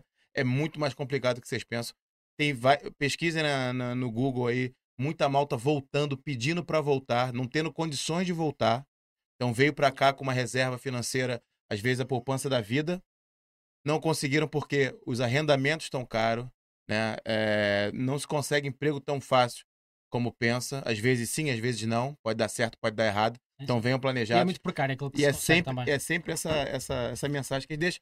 Por isso que a gente traz pessoas aqui de, de, de, de alto padrão, por exemplo, como a Arine, que é. Ah, eu acho que eu tenho um parente que é português. Pronto, converse com ela, entre em contato com ela. Eu vou mostrar agora o Instagram da Arine. Vou mostrar aqui pra Malta. Esse aqui é Arine Galvão, é isso, né? correto. Engraçado, é, normalmente é a Aline. É, é- é, na verdade, é uma invenção da minha. É uma invenção da minha mãe, era para ser Aline, e aí ela fez uma homenagem ao meu pai e meu avô, que é Arildo e Arinos. Ela trocou o L, coisa de brasileiro, né? É, aqui, aqui eu tenho muita dificuldade em todos os jogos portugueses, porque Tens sempre sai com Ariane. portugueses? Não, não, não, não. Ah, Não, É, ela por ser um nome é. diferente, É. né? Aqui em Portugal sempre são os mesmos nomes, né? É, Filipa, é. Francisca. Tem Aí, uma lista. aí tem uma chega o. Marine. Eu Chega fico imaginando, a gente tá Não, falando. eu tive dificuldade que eu ficava, não é Aline, é Arine, é Arine. Imagina os portugueses, coitados. Eu fico imaginando essa leva de brasileiros com nomes estranhos, né? Pô, Daqui a pouco serão Sabes que eu- eu portugueses, tenho uma né? teoria que é, é, por exemplo, eu já, já trabalhei para outras empresas também lá fora e eu sempre tive dificuldade. Cara, sou só eu, malta, portanto, posso ser só eu. Mas eu sempre tive dificuldade em rapidamente decorar nomes eh, de outras pessoas de fora. Pronto, é normal, nós daqui estamos habituados a nomes portugueses, o nome estrangeiro é Sim. sempre diferente. Às vezes eu tenho que dizer várias vezes na minha cabeça, tenho que o ver Mas eu várias costumo vezes. dizer, depois que vezes. aprende, não esquece. É verdade, é, é então- bom, é. Só que eu acho que nós em Portugal temos tão poucos nomes, porque a verdade é essa, nós temos tão poucos nomes. Eh, porra, é tudo José, Não, António, não, Manuel. aumentou agora a lista, mas Sim, no sim, passado no era, passado era Manuel. Todas as É. mulheres eram Marias, todas, todas, todas. Mas eu fico todas. pensando, Ora, essa- Rosa Maria, ou Nuno, Lúcia Rui. Maria, o qualquer que É. me faz pensar essa limitação de nomes aqui em Portugal, os imigrantes que estão vindo, assim, de todo tipo de nome É. agora, né? Não, ele fala, ele brinca aqui no Zuga que todo episódio ele conhece um nome novo. Mais um Arena. Hoje foi da convidada, é isso? Mais um. Mas o meu é estranho até no Brasil. É, né? Olha aqui o novo, Rosilda. Rosilda, mesmo. Calhar é portuguesa, coitada. É isso, é. grande abraço, estou a brincar. É a minha sogra. Ah, é a mãe, a sogra, a sogra dela, a Ah, sogra afinal dela. é portuguesa, tá vendo? vamos lá então, mostrando aqui então, Malta. Eu vou colocar o link do Instagram da Arine, Arine Galvão, para vocês. Então aqui, Arine Galvão, advogada e consultora jurídica, que ajuda a emigrar para Portugal de forma legal e planejada. Tá aqui, ó, tá no Assim seu mesmo. perfil dizendo. Com responsabilidade, mas isso é muito importante. É muito importante. migratório, visto. Ah, então na verdade, a tua consultoria é um pouquinho além da parte jurídica. Também dá uma consultoria, talvez, ali de planejamento da É pessoa aquele imigrar. né? imigrante que chega, não, assim, olha, quer imigrar, decidiu Portugal, mas não sabe por onde começar, né? Então, eu sempre indico um planejamento imigratório, porque a pessoa vai me dizer, olha, minha necessidade é essa. Eu não, eu não quero morar em lugar frio, apesar que vim para Portugal. eu não quero morar em lugar frio, tenho dois filhos, eu trabalho com isso. E aí, baseado na minha experiência como advogada e como imigrante, a gente vai indicando. Olha, talvez morar um pouco mais para baixo, no Algarve, você en- encontre um cliente. Então, assim, a gente vai, a pessoa vai apresentar as situações, as demandas, e a gente vai tentando aconselhar dentro do nosso conhecimento como imigrante, né, e como advogada, quais seriam as melhores decisões, né? Existe todo um planejamento fiscal, que também a gente auxilia, analisando qual seria, enfim, quanto que a pessoa pretende aplicar e, e- e nesse, não deixa de ser um investimento, né? Imigração é um investimento, né? Muitas pessoas têm também essa questão da transação da, da essa alteração profissional de, de países, se existe é, se existe alguma ordem, alguma, es- alguma questão específica que deva ser providenciada do Brasil, documentações, equivalência vezes, de Às diploma. vezes há, há certos tipos de trabalhos que são diretos, não é? Que não é preciso fazer praticamente nada. E outros Sim. trabalhos que exigem até complementações de sim. curso e dois anos de estudo Eu tenho percebido uma etc. demanda de médicos, assim, muitos médicos estão vindo para cá e, e, e o e você tinha falado no início, o processo é bem complicado, eles têm que fazer equivalência do diploma, Ah, por vezes até tem que fazer o que seria equivalente a uma residência no Brasil, uma especialização, a depender da área que vai atuar, Porra, e é um isso pouco mais demorado, e a pessoa precisa estar preparada, porque você só vai Perfeito. poder exercer talvez daqui a dois anos, e financeiramente, como é que você fica? Como é que você se segura? É, então tudo isso da, a da maneira que nós estamos a precisar de médicos, isso deveria ser o mais rápido. Porque da- os nossos médicos estão todos a migrar, todos, todos, todos. Enfermeiros também. Sim, Enfermeiro, enfermeiros já faz enfermeiro, tempo. é, até. enfermeiro tem É tempo. engraçado, né? Portugal é um país de imigração. Você percebe na história, assim, porque por muito tempo Portugal, ah, é, muitas pessoas saem, é, é, são períodos, né? Muita gente saiu, depois teve uma leva que entrou, os próprios portugueses saindo, os imigrantes entrando. Então, é um país de imigração, seja recebendo ou levando imigrantes, né? Então, acho Exatamente. que por toda essa história que Portugal tem, eu acho que é importante ter um órgão como o CEF, que agora vai passar por que seja forte, que de fato consiga Tem atender que ser, né? porque Pô, a gente é. vê que os imigrantes são Perfeito. importantes. Apesar É, de eu claro. entender a situação atual, que está passando um pouco do ponto, esse incentivo desregular, mas os imigrantes são muito importantes para Claro. Portugal. Né? Assim, tanto a gente vê o aumento das contribuições junto à segurança social, Verdade. como força de trabalho em áreas que realmente precisa dessa demanda, né? A própria natalidade, né? É, é, aqui em Portugal tem Sim, sim. mais, mais, mais, mais Nós cre- pessoas, mais pessoas morrem, né? Mais pessoas se aposentam, se reformam e a taxa de natalidade baixa. E, Não, a nossa é. natalidade nem sequer substitui a população que nós temos, dos portugueses. E mesmo com alguns, mesmo com alguns imigrantes ainda não chegou a esse ponto. Imagina, imagina quão mal estamos. E tu sempre fala um número que é interessante também para malta que tá por quase 50 pessoas com a gente assistindo aí ao vivo, abraço. muita Obrigado, malta malta. é, é, focada Deixa o like, nessa, deixa o like. nessa cena de imigração é quantos milhões de portugueses e quanto isso representa estão fora de Portugal. A malta não tem noção um, disso. um em cada três. Um em cada três portugueses estão fora de Portugal. E a malta, às vezes, do Brasil, por exemplo, não tem essa noção, Aline, que você falou agora. É, São Portugal, 5 milhões, 5 milhões a, malta, a malta pensa, não, vou pra lá, que tá tudo bem lá. E é muita, muitos jovens se formam aqui e vão trabalhar em Eu Espanha, trabalhar em dizer França. que existe um Portugal para cada pessoa, né? Portugal pode ser bom para mim, mas para outra pessoa Sem talvez dúvida, não seja dúvida. Verdade, interessante. é. Portugal, para mim, profissionalmente, foi maravilhoso. Como eu falei, eu consegui me isso. encaixar profissionalmente. Perfeito. é. Mas para certas profissões, talvez não haja demanda. E eu acho que exatamente no planejamento, você entender a sua realidade. Verdade. Para uma pessoa pode ser bom, para você talvez não se encaixe. Claro, claro. Né? Não Eu- quer dizer que seja, seja um país bom ou ruim, é porque para você não deu certo. É isso, eu acho que é imigrante é tem, tem que ter essa consciência. Né? Uma coisa que a gente fala aqui sempre também, né? De vez em quando a gente esbarra nesse assunto é com essa. É, são, são muitos estudantes se formando, tem Aham. muita gente formada e não tem emprego para essas pessoas todas. Então tem malta com, Sim, com, sim, sim, com sim. faculdade formada ou que vai para fora para trabalhar, para trabalhar na França, trabalhar na Suíça, ou que vai trabalhar outra coisa aqui em Portugal e vai ganhar um salário mínimo. Exatamente. E aí tem malta que com essas formações vem do Brasil achando que vai arrumar emprego Exatamente. aqui, se nem os portugueses estão conseguindo arrumar. O- Isso é importante também alertar. O- o sem dúvida, o próprio Marques Mendes, no domingo à noite, ele costuma ter um segmento. Quem é Mark Mendes? Que nem eu sei. O Marcos Mendes é um antigo líder do, do PSD aqui em Portugal. Pronto, é, é muito comum os, os antigos líderes do PSD, porque nunca conseguiram ganhar nada na vida, vão Calma, para comentadores na televisão. Calma, calma. É é, é facto, facto. Nem estou a tentar ofender. Para isso eu chamava-lhe baixinho Não, ou algo calma, assim. calma. Tá falando a verdade. É isso. Exato, eu não estou a tentar ofender. Mas pronto, eu- o Marcos Virou Mendes, comentador político. ele é comentador político e, eh, e ele tem sempre um segmento ao domingo na, na SIC, eh, ao domingo à noite, e ele até falou nisso no último domingo, se eu não estou enganado, no último ou há dois domingos atrás, foi da diferença de imigração de Portugal, ou seja, para fora, de portugueses a sair, de, por exemplo, quando começou a crise em 2012, ou pelo menos quando ela estourou aqui em Portugal, a crise em 2012, e a imigração agora. E ele mostrou que em 2012 saíram muitas pessoas, e é verdade, saiu mais pessoas do que está a sair agora, também mal, mal seria, aquilo foi um período mesmo extraordinariamente mau, eh, e 50 e tal, ou quase 60% das pessoas saíam, nem sequer o ensino secundário tinham completo. Ou seja, eram pessoas com uma classe de académica muito baixa. Aham. Hoje em dia é o inverso. Hoje em Ui, dia, a grande parte das maior. pessoas que deixa Portugal são as pessoas com Mestrado. mais estudos, sim. com, eh, com, mais, eh, com mais estudos académicos e com mais sim. capacidade de ter empregos que lhe dão mais rendimento e que eles conseguem obter lá fora na Europa, mas aqui em Portugal nunca o conseguiriam fazer. Então foi uma mudança de paradigma com- completa. Uma mudança de E para paradigma. fechar esse enorme. assunto, quantos milhões de portugueses tem na França, por exemplo, amor? 2 milhões, acho eu. A qual- última vez que eu vi, 2 milhões. E qual a população de Portugal? 10. tipo, 10. 10, Nossa. considerando É. as pessoas É. que não são portugueses também vivem Eu cá. mesmo- eu me- 9 e tal. não é? eu já me, já me habituei, porque a gente está sempre a conversar de imigração, mas quando eu vou falar com um brasileiro é, que está no Brasil, a falar dessa situação, a Nós pessoa somos se o segundo país da Europa que mais imigra. Mas eu vou Acho que o falar assim primeiro da... é Malta. Os, os- acho que é Malta, é, acho que é Malta. Mas E- Malta quase. Nem sei, nem sei se Malta está na nossa frente, mas nós somos certamente no top 3 dos países que mais imigrantes eh, têm a sair do país. E só aproveitando antes de tu falar, Aline, é, isso também é uma oportunidade para a malta do Brasil. Tem muita gente saindo. É por isso que tem, tem Sim, muita gente que, que é preciso ocupar essas vagas, exatamente. É, né? eu vou falar no caso dos advogados, né, que é a realidade aqui. Eu faço mestrado, então eu convivo com o pessoal da área. É, um advogado português para começar a exercer a profissão aqui é em média 10 anos, né? Passa 5 anos, entra a licença É horrível, Nossa, o 10 mestrado. Sim, sim, depois tem que fazer o estágio, enfim, ordem. demora muito tempo para ele começar a ganhar dinheiro. No Brasil, que é muito comum os advogados, a gente já vem com o tempo, a gente começa a estagiar da faculdade, então a gente já né? E, e aí eu, consigo perceber a dificuldade, entendeu? Assim, porque esses, esses, esses Caramba, estudantes tá 10 anos, Aline. em média, né? Se for contar Ah, todo não, é o verdade, tempo. eu tenho uma prima que tirou direito e é mesmo isso. É Então é muito isso. difícil, né? E, e eu, e eu percebo, por exemplo, é, eu uso muitas redes sociais a meu favor, eu acho que é algo que brasileiro já está um pouquinho mais à frente, a gente gosta muito, e, e eu percebo que os colegas aqui, eles são um pouco mais conservadores naquela questão de montar um escritório, esperar o cliente passar na porta.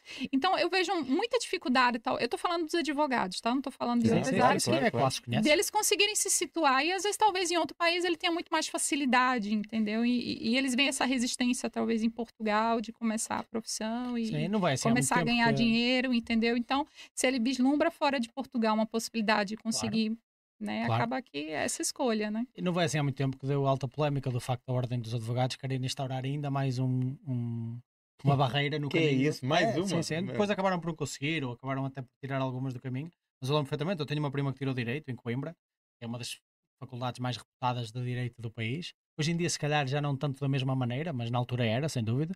E pá, foram, foram quase uma década, acho que foi mesmo, quase uma década, ou passou de uma década para ela conseguir fazer os estudos. E depois é tanto tempo que é inevitável tu seres trabalhador estudante, é inevitável tu arranjares outras formas de sustentar a tua vida. Sim. E passou mesmo muito tempo. Mas olha, eu fiquei com uma dúvida aqui quando tu disseste, quando a malta diz, ah, eu quero um clima mais quente, um clima mais frio, porque há sempre aquela dualidade. Depois vais ter que dizer às pessoas assim: olha, se quiseres um clima quente, mas pessoas frias, vais para o sul. Se quiseres um clima frio, mas pessoas quentes, vais para o norte. Fala mal da É assim que tu dizes às né? pessoas. É, é porque assim, olha, a gente se adapta muito rápido. Eu sou uma pessoa friorenta, logo quando a gente veio morar aqui em Portugal, eu fui morar em Braga. Eu lembro que foi na época, em 2020, na época, da- acho que foi a segunda onda No da verão é bom pandemia. para vocês. Praga aquilo abafa É. mesmo no verão. Mas assim, eu senti muito frio. Eu lembro que na época no jornal, o, o inverno, o pior inverno dos últimos anos, meu É. Deus, primeiro ano aqui. 2020 Então eu é. senti. Mas hoje eu me sinto muito adaptada. Eu sempre falo isso Claro. para os clientes, né? Eu vim do Nordeste, então eu estou acostumada com o calor. Mas o ser humano é altamente adaptável e a gente encontra, enfim, outros benefícios dentro disso. A cidade eu acho que fica muito bonita no inverno, tem seu charme, né? Então. E, e um atrativo muito, eh, o que os imigrantes também indicam, né, como uma forma da escolha de Portugal, é essa facilidade da gente viajar pela Europa. A gente sabe que o brasileiro, para planejar uma viagem internacional, e aqui essa facilidade acaba que muitos estudantes veem isso como atrativo. Estudar, ainda poder viajar, conhecer Claro, outros claro. países, até fazer um intercâmbio, né, o Erasmus, enfim. Sim, sim, sim. Tem sido um grande atrativo, né? Mas acaba que o clima é o de menos, né? A gente se. Eu adapta. não, mas eu vou dizer que um período ali, normalmente janeiro, tem uns três dias são muito frios, que eu abro lá o Google Maps e olho outras possibilidades. Eu- preciso mudar daqui. Aí, pô, passa esses três dias, eu já desisto É. da ideia. Tem que mudar as crianças de escola, vai dar um trabalho do Olha, caramba. pra mim, o frio não é. Pra mim é quando tem chuva de vento. Nossa, Nossa, chuva é de terrível. vento é Também é terrível. complicado. Por- no porto, a gente, quando chove assim, não adianta. Não só- adianta guarda-chuva. Não adianta, porque a gente não sabe nem de onde vem, né? Vem de baixo. E há às vezes. piores. Aveiro, por exemplo, ainda é pior do que o Porto. É mesmo, a ver com E chuva? depois em Braga, por exemplo, não há, não, não há muito vento, mas chove, chove, chove, chove, até fura o guarda-chuva. Não, coisa de chover duas semanas é pra pessoa enlouquecer, uma tortura Duas? mental. É. Porra, este inverno que passou, choveu dois meses seguidos, Rodrigo. Dois complicado. meses É. seguidos, não parou. Olha, temos aqui mais comentários. O Azaf Dias diz o seguinte: excelente advogada, sou fã do seu trabalho, Arínia. Olha, Obrigada. Porra, isto aqui atualizou, deixa-me ir para cima. o Azaf, não, tô vendo, tô vendo aqui já. O Azaf, eu acho que já comentava aqui com a gente. Não sei, é teu cliente ou conhece teu trabalho. Azaf Dias. É. Acho que é o teu amigo. É o amigo do meu esposo. Ah, Opa, tá. grande Ele abraço, É o padrinho, o nosso padrinho de casamento. É o nosso Ah, padrinho de pode- casamento. Mas, ô Azaf, tu já comentou aqui no Zugante, já acompanhava a gente já, eu acho que sim. Grande abraço. Ó, o. Vitor Carvalho diz, ó, até que nível não, aí, É, a já- já pergunta que ele falámos. fez. Rosilda. Rosilda, Alves, Dona Rosilda, um grande Dona abraço para Rosilda, si, um obrigado por estar abraço. aqui. Márcia Rosana, nossa membro aqui, boa noite. Diretamente do Rio de Janeiro, Brasil. Grande abraço, Márcia. Luísa Portela aqui a mandar também palminhas para nós. Luísa, um grande abraço. Uma Ah, palminha pra nós, é pra ela, que palma. Desculpa, eu coloquei, eu coloquei. Porque, sabes porquê? Porque ela mandou três emojis, uma palminha para cada um. ver? tá bom, tá bom, Nada, tá não precisava tá nada. bom. O Ruben Gameplay também aqui Tá a, a dizer boas, malta. Um Um grande abraço, abraço, meu amigo. Ruben. Valeu. A Rosilda também, a, a- a Rosilda diz aqui, parabéns Arena pelo ótimo trabalho no Brasil e fora do Brasil. Aqui está. É mesmo? É. Então Ah. tá gostando da camisa do Flamengo, ela. A Leila É. Pedrosa diz parabéns Arena, uma ótima explicação, fantástico, ainda bem. Se tiverem mais perguntas, deixem aqui, malta. Amanda Pedrosa diz muito bom. Ah, o Vítor com... pergunta aqui, como provar o vínculo? Atenção, sou português, nascido cá e só tenho mesmo curiosidade. Não precisas culpar, Vítor, não preocupes. Mas como é que se pode provar este vínculo? Tem que se ir mesmo buscar todas as certidões e coisas desse ano, como explicaste há um bocado? É, no caso, eu falei a questão da língua, né? É muito comum é, eles exigirem que você comprove o domínio da língua portuguesa. No caso dos brasileiros, essa questão é atendida, fora, né? Mas em outras nacionalidades, por vezes, eles fazem provas para você comprovar esse vínculo, né? Mas basicamente seria a língua, o domínio da língua, a principal forma de você No comprovar. caso dos, do, do, dos judeus, não é? Ah, não, dos judeus eh, houve é uma alteração. Na... Não, é um pouquinho mais complicado, né? A lei, ela, ela possui um rol taxativo, eh, que na verdade, o que, que acontece? Como é recente, a gente ainda não houve decisões, não houve deferimento de nacionalidades após a alteração. Então, a gente ainda está aguardando um posicionamento da conservatória em relação a essa comprovação. Mas, basicamente, eles, eles solicitam eh, viagens frequentes a Portugal, e aí a gente não sabe quantas viagens, seriam dois, três, quatro, exatamente isso. A gente está esperando um parecer. ah, você tem um concreto, né? imóvel em Portugal, você ter dado algum, algum imóvel, você ter adquirido um imóvel em Portugal. É, existe um, um rol taxativo, mas é como eu falei, como a alteração foi recente os processos que foram submetidos após essa alteração ainda não tiveram a conclusão, a gente espera realmente uma manifestação da conservatória, né? Há quem diga que talvez os brasileiros essa questão seja atendida pelo vínculo, mas enfim, certo. isso é só uma tese, né?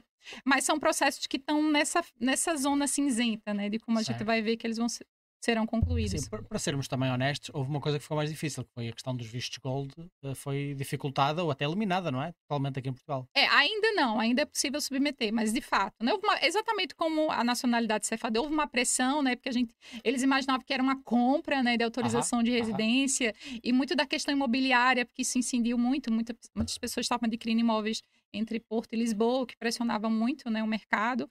E, de fato, né, houve uma pressão nesse sentido para extinguir. Mas ainda é possível submeter esse visto, ainda até quando eu não sei, mas já há uma pressão para encerrar certo, esse tipo certo, de, certo. de, visto. Mas é, é, um visto bem específico, né? São para pessoas que fazem investimentos aqui em Portugal, sejam para imóveis ou abertura de empresas, né? De vagas de trabalho. Mas assim como a nacionalidade, eu percebo que é uma pressão mesmo para a extinção. Certo. Mas, mas oh, também, também tenho o ponto de que se há, se há a imigração que deveria ser o mais desejável possível, é aquela que coloca capital num país mais pobre, comparado com o resto da Europa, pelo menos, um país mais pobre que Portugal, porque capital gera uh, oportunidade. Seja porque, assim, essas pessoas estão a comprar casas, mas quem vai receber provavelmente era um português que a vendeu. E se estão a criar um negócio, também vão ser possivelmente muitos portugueses que vão ter acesso a esse emprego. E, quanto mais não seja, ter acesso ao serviço que esse uh, que esse negócio de ou alguma que forma que essa é porque algumas questões sim, claro, algumas sim. pessoas levantavam nem, precisamos falar de impostos nem precisamos falar sobre isso. é porque algumas pessoas levantavam a seguinte questão porque em relação ao visto gold é, as pessoas adquiriam esses imóveis mas não necessariamente elas precisavam residir aqui em Portugal. Eles tinham que passar um tempo mínimo aqui em Portugal e aí, depois de cinco anos, né, enfim, renovando o visto, você adquiria a nacionalidade por tempo de residência. Hum. E aí, essas pessoas, sem estarem em Portugal efetivamente, poderiam ser nacionais. E aí, ah, até que sentido. ponto. Isso faz sentido. Sim, é, sim, sim. Esse que tem, é o ponto principal que tem sido levantado em relação a esse visto. Sim, sim, entendeu? sim, Faz sentido. É, é, inicialmente, eles tinham limitado, não poderia ser imóveis adquiridos em Lisboa e no Porto, né, em regiões específicas, até para incentivar mesmo, mas. Uh, a pressão continua em relação à extinção desse, desse visto. Fantástico. Deixa eu te perguntar, Aline, é, com relação ao, à justiça em si. A gente, por exemplo, no Brasil, a gente fala muito que a justiça é lenta, é uma burocrática pra caramba. Como é que foi a tua experiência vivendo justiça brasileira, justiça portuguesa? Pô, eu logo pegar os dois piores exemplos que temos no mundo. Não, isso, que, isso que eu não sei. Mas isso que eu não sei, isso que eu quero saber. A do Brasil eu sei, eu sei. Mas a, a portuguesa me parece aqui as coisas, pelo menos não a justiça, mas outras coisas que eu vivenciei aqui, os órgãos públicos serem demorados e tudo mais, mas serem mais organizados. Eu achei a organização aqui melhor. Qual é a tua experiência com relação à justiça é aqui? É complicado comparar porque Brasil, Portugal, né? Assim, A demanda é muito menor. E eu percebo que não há é, essa prática de judicializar no Brasil. A gente tudo a gente quer entrar na justiça. Existe uma Pô, facilidade. Aqui é muito difícil, inclusive. É, até porque no Brasil tem a questão da, das custas, né? A gente em alguns dependendo do tipo de processo, você paga as custas só no final do processo, né? Aqui, em alguns casos, você tem que pedir o apoio, né? Enfim, a, a Junta de Segurança Social. Mas, assim, o que eu percebo é o seguinte: é, é que é uma justiça que eu acho mais célere nos processos que uhum. eu tive a oportunidade de acompanhar. Inclusive, é, no Brasil, a gente tem a Defensoria Pública. Aqui não tem a figura da Defensoria, a gente tem um apoio judiciário, né? Okay. E os advogados podem atuar. Você se inscreve no, no Sistema Social Direito aos Tribunais. Ah, legal. Eu já tive a oportunidade de atuar, e aí a gente é designada para de, determinados processos, a gente vai atuar, e aí o processo concluindo, a gente recebe os honorários pela Segurança Social. De todo tipo? Ou tem uma especialidade? Não, dependendo da demanda, né? Enfim, o, o programa são várias áreas, ah, né? Tá. Penal, civil, ah, enfim. Ah, tá Mas aí você, para requerer, você primeiro tem que requerer o apoio. Você vai comprovar seus rendimentos, se você se enquadra, você tem direito. E aí, sendo aprovado, né, você tem direito ao apoio, a Segurança Social vai designar, através da ordem dos advogados, vai ser designado advogado para atuar junto ao seu processo. E aí eu vejo que há uma certa burocracia relacionada a isso, é diferente no Brasil, que aí normalmente a gente, no próprio processo, a gente pede através de uma declaração de pobreza, de pobreza e a gente já consegue isenção. Então aqui eu percebo que não há esse incentivo a você judicializar qualquer caso, certo. entendeu? Eu acho que também por isso que a demanda é um pouco menor. Eu acho um pouco mais organizado na oportunidade que eu tive de atuar junto aos tribunais. Eu acho que é um pouco mais. É... Existe todo um rito, né? Que a gente usa aquelas togas, coisa que no Brasil a gente não ah, usa. É? Que, é, pra gente atuar Pô, nos tribunais, é, a gente usa toga. Ah, todo mundo cerimonial aqui. Incentiva muito a oralidade, né? Todos os requerimentos a gente faz oralmente. Eu confesso que tem um certo charme atuar no tribunal uhum. aqui. Gosto bastante. Coisa... É. E eu acho que, quanto, quanto advogada, eu me sinto muito respeitada. Legal. Eu acho que a profissão do advogado aqui em Portugal é muito prestigiada, né? Enfim, os funcionários no geral, eles entendem a importância do advogado, enfim, todos os, os funcionários que eu tive contato, todos respeitam. E eu acho que no Brasil, infelizmente, acabou que é uma profissão muito banalizada, né? Assim, muitos advogados, enfim, toda É a questão que a gente advogados, sim, conhece, sim. né? Então, eu, eu sinto sim, mas também existem algumas situações que, por exemplo, ah, o próprio apoio judiciário mesmo, né? A gente às vezes sente uma certa morosidade no deferimento, isso atrapalha um pouco a gente ingressar com o processo, mas são questões administrativas que faz parte da própria demanda, né? Aqui tem um órgão forte, por exemplo, assim, forte no que respeito a ser reconhecido publicamente no Brasil, a OAB. Né? Inclusive, é, ultimamente até por cenas políticas, conotações políticas, que a OAB tem um lado e tudo mais. Aqui em Portugal tem uma, uma ordem, quer dizer, qual o nome da ordem aqui? É, a- e, se a- Sim, sim. e não Sim, me parece tem ser a- tão famosa como Não, tem a Ordem dos Advogados Portugueses, é uma OAP, vamos dizer. Não, não é, é OA mesmo, a Ordem dos Advogados Portugueses. Não, ah, gente não então tem não, esse não tem um pezinho, não. Ah, É, tá. mas Tem é um M escondido só. Ah. é um órgão forte, sim. Enfim, existe toda uma Porque assim, eu organização. não vi, na, eu vi na, não vi na notícia, mas também não vejo notícia portuguesa, então eu não quero ver na Sim, sim. notícia. Não, mas inclusive, pronto. Ah, a, o- boa. a Ordem dos Advogados Portugueses é das ordens mais antigas até Sim, do país e é muito sim. respeitada.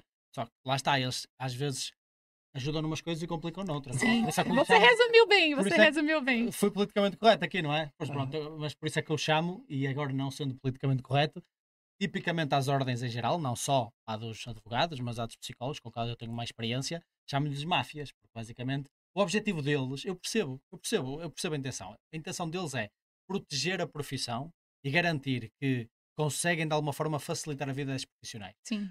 Só que nesse exercício, eles muitas vezes fazem exatamente o oposto, em grande parte das coisas. Por exemplo, tens que andar 10 anos para tornar advogada, muitos desses 10 anos são de pequenas características que a ordem coloca no caminho a dizer: não, não, alto, não é só tirares o curso, também vais ter que fazer isto. Alto, também não é só fazer isto, também vais ter que fazer isto. E depois vais ter que fazer estes anos. E depois, e quando estás para ela, são 10 anos para conseguir ser advogado. Ou seja, acaba por também depois ter um impacto muito grande naquilo que é a quantidade de pessoas que tens a exercer a advocacia, que tem os seus aspectos bons. Porquê? Tens menos pessoas, tens demanda, essas pessoas acabam por ser mais valorizadas. Claro. Ou seja, nesse aspecto eles conseguem. Qual é a parte má? A parte má é que não democratiza a profissão a uma pessoa que vai ter que investir 10 anos da vida dela. Às vezes é difícil ir para a faculdade não tenho condições. e não sim. tem condições de chegar lá. É, existe Então até uma tens- questão tens sobre essas- essa facilidade, entre aspas, que não é tão fácil, dos advogados brasileiros ingressarem, né? Aqui como. É, porque, por exemplo, hoje já, te- já tem sido exigido aos advogados portugueses terem um mestrado. Já os brasileiros não Exatamente. é solicitado, mas em compensação o curso no Brasil tem duração de cinco anos. Mas eu já vejo modificações que, que a, Ah, a, não vou dizer nem a longo, a curto prazo vão haver modificações no acordo de reciprocidade, né? Porque ele já tem percebido o aumento, muitos advogados. Os advogados brasileiros descobriram Portugal, né? Descobriram não só para atuar aqui, mas para abrir as portas mesmo, para Claro, atuar em claro. outros países. O advogado que tem inscrição aqui na Ordem de Advogados Portugueses pode atuar, em- depender da área, em outros países, dependendo área administrativa, enfim, tem que analisar a legislação de cada país. Então, assim, acaba que é uma porta de entrada mesmo, Claro. se você quer internacionalizar a sua advocacia. Mas sim, é, é forte a OA e um alerta até os advogados que estão me acompanhando que pretendem escrever na Ordem de Advogados de Portugal. Existem exigências, até taxas de manutenção, a própria cota, a CEPAS. Tens de pagar a revista que recebes todos os anos. Os advogados, os ad- desculpa lá, malta. os advogados não contribuem para a segurança social. Aliás, pode, né? Mas obrigatoriamente tem que comprovar com a previdência privada, que não é barata, né? Tem sido alvo de Sim, muitas sim, críticas dos advogados. Mas, enfim, é um órgão forte, assim como no Brasil. legal, Exatamente. legal. E há muitas outras. Nós temos aqui a dos engenheiros, a do médico, tudo e mais alguma coisa. Sim. Até a própria ordem dos enfermeiros.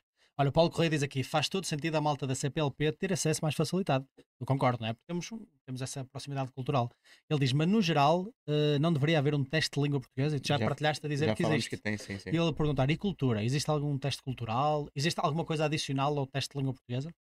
Antigamente, para os netos, se exigia, né? Muita gente juntava foto com, com a camisa do Vasco, segurando. Já teve casos de pessoas que segurando um bacalhau, né? Ah, tinha de tudo, né? Sério? Sério. Malta assim, né? A malta assim, né? Ó, bota com o bacalhau aqui atrás, ó.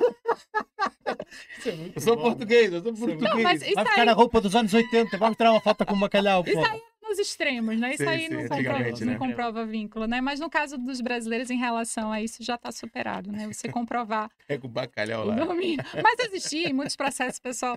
Nunca aumentou tanto o número de sócios no Vasco nessa época. O pessoal se associava ao Vasco para tentar comprovar. Meu Deus, muito Pai, é bom. incrível. Meu, vocês, vocês são incríveis. Vocês acabam, arranjam. Porra, nós criámos a cena Falta do. muda equipe e tudo aí. nós já. criámos a cena que vocês estavam a falar há bocado do dar entrada de uh, pedir. Como é que é? Manifestação de interesse. manifestação de interesse, vocês disseram: Espera! Aquilo, aquilo chegou ao Rio de Janeiro, mas de repente já tinha 100 mil pessoas a dar entrada na manifestação de interesse. Meu. Vocês não sabem um Mas é, jeito. É assim falando sobre a, a CPLP, eu festejei muito quando saiu essa autorização de residência, porque a gente sabe que tem muita gente aqui em Portugal à espera de regularização através de uma manifestação de interesse. Eu acho que é melhor isso do que nada. Verdade, pelo menos- verdade. A, autorização da CPLP é um papel, um QR Code lá, né? E, e às vezes, é, alguns órgãos, porque aqui em Portugal eu sinto uma dificuldade, assim, não existe uma publicidade, né? Visto de procura de trabalho. Muitas empresas não sabiam da existência desse Exatamente, é visto, verdade. entendeu? Então, assim, eu acho que falta um pouco de comunicação do governo até para publicidade, né? E alguns imigrantes têm dificuldade. Então, em relação ao CPLP, eu festejei quando saiu, quando foi divulgada essa possibilidade dos imigrantes que estavam aqui, através de manifestação de interesse, obter essa autorização de residência. Mas alguns ficaram decepcionados exatamente por essa limitação de, enfim, de circular Sim, por sim, países sim, né, da União Europeia. Mas eu acho que é melhor isso do que nada. Né? Claro, Pelo menos claro você tá sim. legal, você tem autorização de residência e, enfim. Sim, e, e eles não ficam proibidos de circular, não é? Eles, Sim, é, você podem- vai aplicar para um visto, não quer dizer que você não possa, mas você tem que Exatamente. obedecer os critérios. nada, Pra e- e- ingressar. E, pode ir como turista visitar eh, qualquer Sim, país, não é? Sim, seja, sim, sim. eh, fica impedido é de facilmente ir residir noutro país. É esse o ponto, Alguns é? falam, não, mas eles fizeram isso para prender as pessoas a Portugal. Não, não, é, não acredito que seja o Até objetivo, porque muito- né? muitas dessas, se calhar, eh, características que eles impuseram na lei têm mais a ver com as limitações que os outros países impõem a Portugal do que Sim. necessariamente as, as limitações que Portugal impõe nos imigrantes que vêm para cá. Sim. Portanto, eh, faz, faz algum sentido. O Rosaldina Sim aqui. O Sim Iter aqui ó, diz, ó. A Rosilda diz parabéns, parabéns Arine. O Sim Sim Iter diz, diz. é tão engraçado quando tem de explicar as coisas um ao outro. Quando nós temos que explicar as coisas ao outro. não é? Engraçado porque é. Chama a gente de palhaço? Sim. ele, Sempre. pá, ele, ele- ele não percebe nada, ele nem sequer vê televisão aqui em Portugal, malta. Tem que lhe dar sempre a explicar as coisas. Brincadeira à parte, a Rosilda diz aqui: Arine representa o Brasil e Pernambuco em Portugal. Aqui está, Sim. fantástico. O Vitor diz: Spotify está um pouco atrasado, mas eu entendo. Rodrigo, estás a ouvir, pá? Estás a Não, ouvir? mas agora tá quase atualizado. O, o... Ele diz sempre quase, Ô, quase Vitor, atualizado. falta um episódio só pra colocar lá. Tem que estar colocar, atualizado, tem que colocar. estar atualizado. Ah, Leonardo Carvalho diz: excelente conteúdo, vou precisar deste contacto. Diz ele aqui, fantástico, Ah, Leonardo. contato da Arine, é boa. É só pesquisar, é sim, a informação da Arine está na descrição também, portanto Eu consegues coloquei- aceder na- lá. Eu já coloquei também o Instagram dela aqui no chat. Exatamente. já mostrou também. Estás à vontade para entrar em contacto, podem encontrar, entrar em contacto contigo a partir do Instagram? Sim. Ok, fantástico. Uh, Sábulo diz aqui, boa noite a todos, um grande abraço, Sábulo. Uh, Caio Esse que César, Tu podia ler em inglês, tu não leu. O que é que foi? Sable. Pô, lê, lê Sable. Mas porquê- Pô, o é nome mais que é inglês. Como é que tu sabes O é nome da minha cunhada tá até aqui. Veio, vi- veio visitar aqui com meu irmão. O nome da minha cunhada é Vanice. Um W. Ele Com leu W. Wenice no chat. Ele leu Wenice, tá aqui com a gente. tudo. Aí o Sable, que era pra ele ler Sable, ele lê Sable. Eu não consigo entender. William é William, não é William. Estás a ver? Vocês confundem tudo, meu. Vocês trocam uma cabeça, meu. Mas como é que sabes que é Sable? Não Não, sabes? não, mas pô, lê, lê em inglês, fica mais bonito. Queres ser até. bíblico? Queres dizer que isto é tipo able? Não é, porra, é Sable. Agora a partir Agora o Caio César com capa aí, ó, loucura. Para a próxima manda aí a fonética ao Sable. Um grande abraço, pá. O Caio diz parabéns, Arine. Um grande abraço, Caio. A Carol, a Carolina Portela também diz aqui parabéns pelo trabalho. Uh, Arine, sucesso. Abraço de Carol e Roberto. Obrigada. Que é isto? É que é Pernambuco. PE Pernambuco, é Pernambuco? isso. é. Ok. O César diz exatamente, exato e correto. Eu, para ter nacionalidade na Suíça, tive de esperar 12 anos e tive de estudar a Olha. história da Suíça, a geografia, o sistema político suíço, que é completamente diferente. Porra, mas também vai de um cidadão já sabendo tudo, né? Das quatro línguas nacionais, diz ele aqui, tens que saber te exprimir eh, em pelo menos uma delas. Numa delas, ele diz numa delas. Com as aqui. quatro alemão, e, é, alemão, tens, eh, francês. tens alemão, tens francês, tens italiano, ou pelo menos uma espécie de italiano, e não sei qual é a quarta, sinceramente. É. Não sei, mas deve ser ali. Ou, ou esta espécie de italiano que eu estou a falar, se calhar é esse. É essa quarta língua francesa. É a- essa quarta língua oficial na Suíça. Ah, a gente pulou Mas ali não o sei. Sem Iter falou. Não, só, não diz aí, César. só não consigo perceber porque tantos vêm de, vêm de férias e depois fazem a manifestação de interesse. Por que não usam a opção do visto de procura de trabalho e já vem legais? Falta de informação? Olha, de fato, o que, que acontece? Eu já acompanhei algumas famílias que têm urgência de vir para Portugal, seja por qual motivo, né? E tem sido complicado mesmo aplicar para o visto do Brasil. Existe a empresa chamada VFS, Global, que é uma empresa que faz a, é uma empresa terceirizada que ela faz essa intermediação, ela faz análise da documentação antes de encaminhar para o consulado, né? Ela faz essa triagem, né? E aí, por vezes, às vezes você tem uma urgência, muito caso dos estudantes que às vezes submeteram a candidatura, foram aprovados, os aulas começam em setembro e eles demoram nesse processo, por vezes atrasam, dependendo do número da demanda. Então, eu consigo entender, por exemplo, os estudantes, existe um caso de dispensa de visto. Se eles forem aprovados, entrarem como turista, eles conseguem obter autorização de residência. É um caso específico que dispensa a solicitação do visto. Mas, certo. no geral... Mas também só foi assim porque eles, se calhar, não iam conseguir dar a resposta à demanda e atrasar e então eles criaram essa exceção, não foi? Existe, exatamente. Existem alguns casos. Mas, assim, eu consigo entender alguns casos devido à urgência. Tem sido cada vez mais complicado lidar com a VFS, algumas exigências que não Porque obedecem. Estamos a falar de quanto tempo normalmente para conseguir um visto? Olha, em média são três meses. Mas assim, eu já acompanhei Mas, casos. temos malta que entrou na Farfetch, isto. Mas é diferente, 2018, é diferente. É diferente. Já falando de coisa diferente. Okay. Já falando do, do primeiro visto, de conseguir o visto. E aí, ou sendo através dessa empresa fazendo visto para procura de trabalho. E aí, pessoas às vezes vêm com uma oportunidade, sei lá, montar um negócio com alguém, o cara, três meses, vai perder muito tempo. Ele vai, vem de férias para cá e dá uma entrada depois né? por é, aqui, é, né? A grande dificuldade que eu observo hoje é a falta de padronização, né? Por exemplo, a VFS ela tem em vários estados, né? E às vezes as informações elas não se encontram. Uma VFS solicita uma coisa, outra solicita outra, e a gente, quanto advogado, a gente que corre atrás dessas informações para atender as exigências, né? Então, isso tudo acaba tumultuando, sendo custoso. Imagine, você já está querendo chegar, já vendeu tudo, já está pronto para viajar e o visto não chega e isso gera certo. uma certa angústia. Em alguns casos eu consigo entender, mas para mim a opção de você submeter um visto de residência sempre vai ser a melhor escolha. Claro. É a um forma mais segura, claro. a forma mais correta, entendeu? Você não vai correr qualquer risco de ser parado na imigração, enfim. Eu imagino, imagina a ansiedade de você entrar sem saber se vai entrar. Pô. A pessoa que, sub... a pessoa que entra como turista sabe que. Pode acontecer. Imagine, claro. né? Assim, é muito complicado. Apesar que o pessoal acaba preferindo arriscar, mas eu sempre friso para os meus clientes. Tenta aplicar para o visto, é a melhor escolha, é a escolha mais legal, entendeu? E você vai entrar com muito mais segurança no país, entendeu? E lembrando, você vem às vezes com família, você quer colocar seu filho na escola, se você está como turista, você vai ter vários empecilhos. Às vezes as coisas que as pessoas falam, vai, não, você vem aqui rapidinho, tira isso, tira aquilo, já está certo. Tem escolas que pedem ali comprovativo de morada e você não consegue ter o comprovativo de morada se estiver arrendando. É uma loucura toda.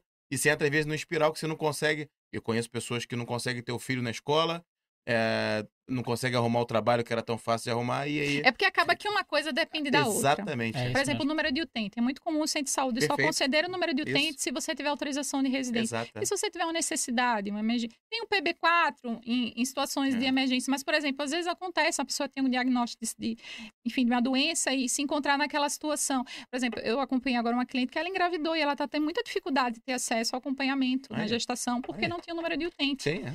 A gente sabe que tem caso. Olha, aqui em Portugal, a gente, a gente costuma falar que existe a lei do atendente. Né? Você vai no caso. Isso é muita verdade. É. é. Você o humor vai, dele né? é, Exatamente. Você vai no centro, você vai receber uma resposta, você vai em outro. Às vezes, se você for em horários diferentes, você vai escutar. É, respostas diferentes. Respostas né? diferentes. É, isso é, isso e se a pessoa não vem, imagine, já é complicado quando você vem com visto. A gente já passa também por certas dificuldades para obter. Imagine sem. Pois. É muito mais complicado. Você fica refém, né? Olha, a Larissa também diz aqui, excelente explicação, doutora. Uh, e o Tiago, ah, ele diz aqui, o César ainda complementa o que disse há bocado.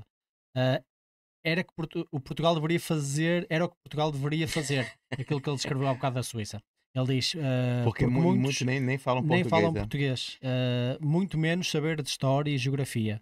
Uh, e já não falo do sistema político português, que é uma autêntica vergonha. E estamos de acordo, César? estamos de acordo. Estamos de acordo. Ah, Tiago Coutinho aí, ó. Tens alguma coisa a dizer sobre o que ele acabou daqui a dizer? Relativamente a, a que em Portugal deveria ser a mesma coisa do que na Suíça, de que, por exemplo, algumas pessoas nem sabem falar português, ou de história e geografia, quanto menos? Eu acho que tem que ser analisado, de fato, a, o imigrante. Não o imigrante, não, mas quem, quem é candidato nacional. A imigração não, porque a imigração depende da demanda, né? Às vezes claro. tem áreas específicas que determinada nacionalidade é consegue atender. Mas em relação a obter a nacionalidade, eu entendo que tem que haver critérios, entendeu? Eu não sei se tão difícil quanto na Suíça, aí, enfim, o governo tem que analisar, mas tem que haver, eu acho que tem que haver uma análise, porque essas pessoas vão se tornar nacionais no país. Elas vão ter o direito de votar, elas vão fazer parte da comunidade portuguesa. E se você não tem qualquer, enfim, sim, sim, sim. afinidade, fica complicado. Os brasileiros acabam que têm essa, essa essa benesse, porque existe uma, existe uma cultura, né? Claro. Naturalmente a gente troca muitas informações. Por exemplo, o Brasil sente muita vontade aqui, porque vocês consomem muito, né, a, a cultura brasileira, muito, seja, mas outras nacionalidades, e a gente até naquela, naquele react que vocês fizeram em relação à religião e outras questões no futuro que podem gerar certos conflitos, eu acho que isso tem que ser analisado, Perfeito. né? Exatamente. Tiago Coutinho diz, em Portugal temos nomes mais do que suficientes. Pá, eu, eu, ênfase no mais, ênfase no mais, ó Tiago, exatamente. A, a lista era pequenina, agora está, porra, é quase uma enciclopédia de nomes. Pá. O Thiago É. chegou e. pumba. É porque tem malta que assiste. Já chegou na defesa, Mas pá, que já tem malta chegou. que assiste a gente, não tá ao vivo. Ele entrou e aí tá assistindo com um pouquinho Sim, de direito, tá comentando depois e tal, mas pronto, é isso. Tá na parte dos nomes ainda. Ele- olha, o Tiago até comentou aqui olha, a dizer, ah, porra, perdi tem, agora. tem o Caio, tem o Caio aí. Não, mas deixa que ele falou aqui qualquer coisa, já que estamos a falar de Tiago, eu também complemento. O Tiago diz assim: ah, não, não são bem 10 anos, ou não são 10 anos, têm, têm de entrar na ordem, mas mesmo assim não são 10 anos. Ah, pronto, ele está a É dizer. uma média, é, é, uma não média. são bem É, 10 já te anos. falou que era uma média. Mas é muito Mas, por exemplo, a tempo. tua, a tua prima. sim, sei lá. sim, sim, não, ela demorou muito tempo. É. E, e, por exemplo, essa questão do mestrado na altura levantou muitas polémicas. Ah, porque lá está, esse é mais um impedimento. Por exemplo, a Ordem dos Psicólogos já tinha isso. Nós achámos isso até do género. Porra, estes gajos estão agora a reclamar com o mestrado. Nós andamos com isto sempre.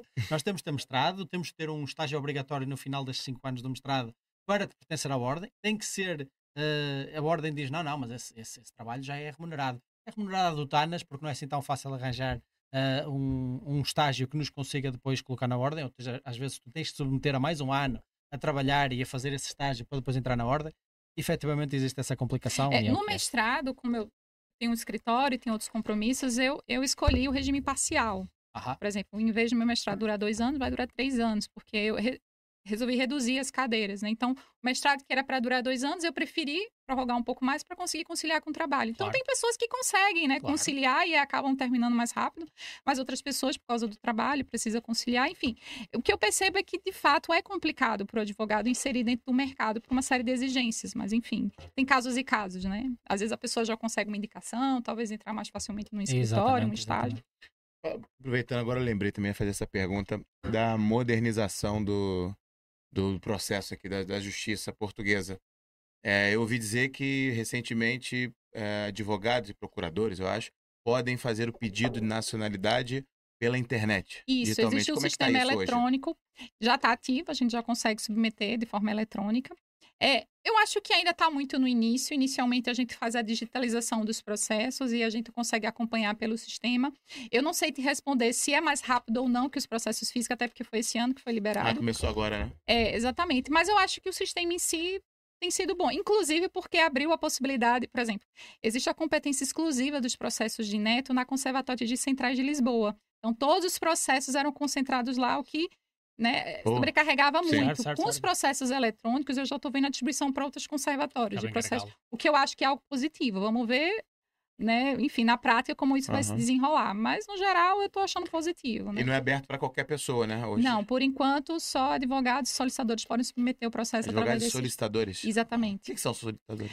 O solicitador, é, eu não vou ser certa, até porque eu não... não- mas, é, é- é- na verdade, seria... Eles têm uma atuação no judiciário, mas seria é, até a fase sem recurso. Eles, podem entrar com Ah, processo, ok, ok, ok. fazer acompanhamentos administrativos. Eles têm competências específicas, inclusive existe a licenciatura, sim, né, para os solicitadores, mas existem algumas limitações na atuação em grau de essa- recurso, que seriam só para deles, né? advogados. Pensa nos solicitadores como os enfermeiros dos, dos advogados. Sim, é, É seria, é, seria, Pelo menos sempre foi assim que eu percebi na minha cabeça.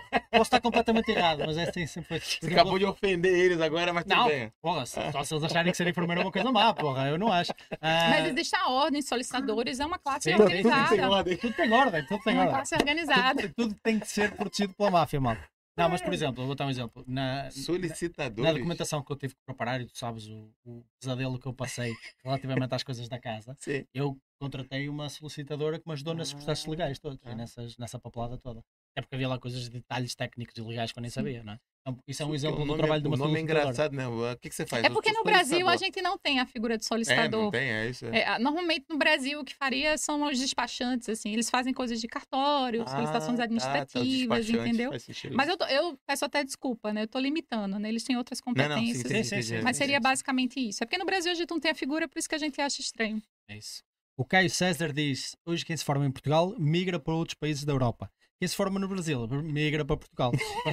às vezes parece mesmo, às vezes parece mesmo. Mas lá está, ao ter essa imigração facilitada cá para Portugal, é normal que isso também aconteça, não é? É, mas Ah, eu tenho percebido que cada vez mais tem vindo profissionais é, capacitados, com qualificação Sim, sem dúvida. específica. sem dúvida. Eu lembro que quando a gente estava procurando um, um apartamento para arrendar, o a pessoa da imobiliária ficou bem surpreso, né? Um advogado, um jornalista e tal, porque, enfim, são levas de imigrações, né? Ah, sim. A gente sabe que teve várias. E, e essa leva que está vindo são de pessoas extremamente capacitadas, qualificadas, com profissões que, de 100%. certa forma, são importantes para Portugal. Sim, sim. Lógico que tem que ser analisado caso a caso, existem áreas que têm mais dificuldade para entrar aqui, e isso tem que ser.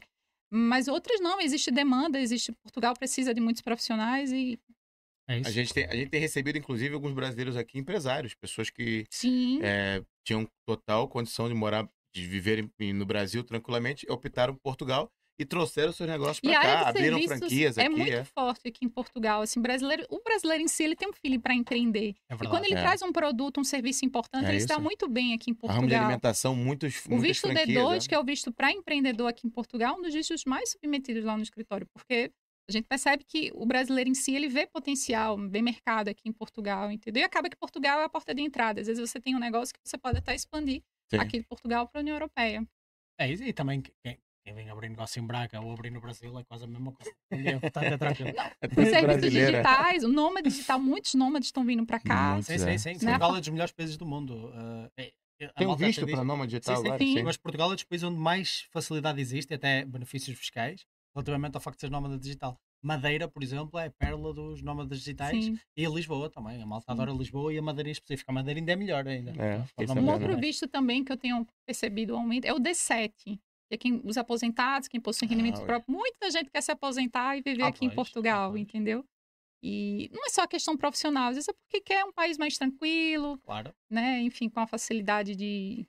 Enfim, até de, de- de adquirir um imóvel, sim, sim, financiamento. sim. E são, É, são várias é muito mais baixo, situações que as pessoas pesam na decisão de migrar para E Portugal. você também recebe esse tipo de atendimento para vistos também, sim, né? sim. Importante A também. gente não faz só- o antes, o, o, o antes, durante e o depois. Boa, boa. É isso. Boa, fantástico. Vamos e lá, eu tem- concordo tem contigo, eu acho que efetivamente a imigração que está a acontecer agora é de maior qualidade, exceptuando aqui o Rodrigo, mas pronto, tudo bem.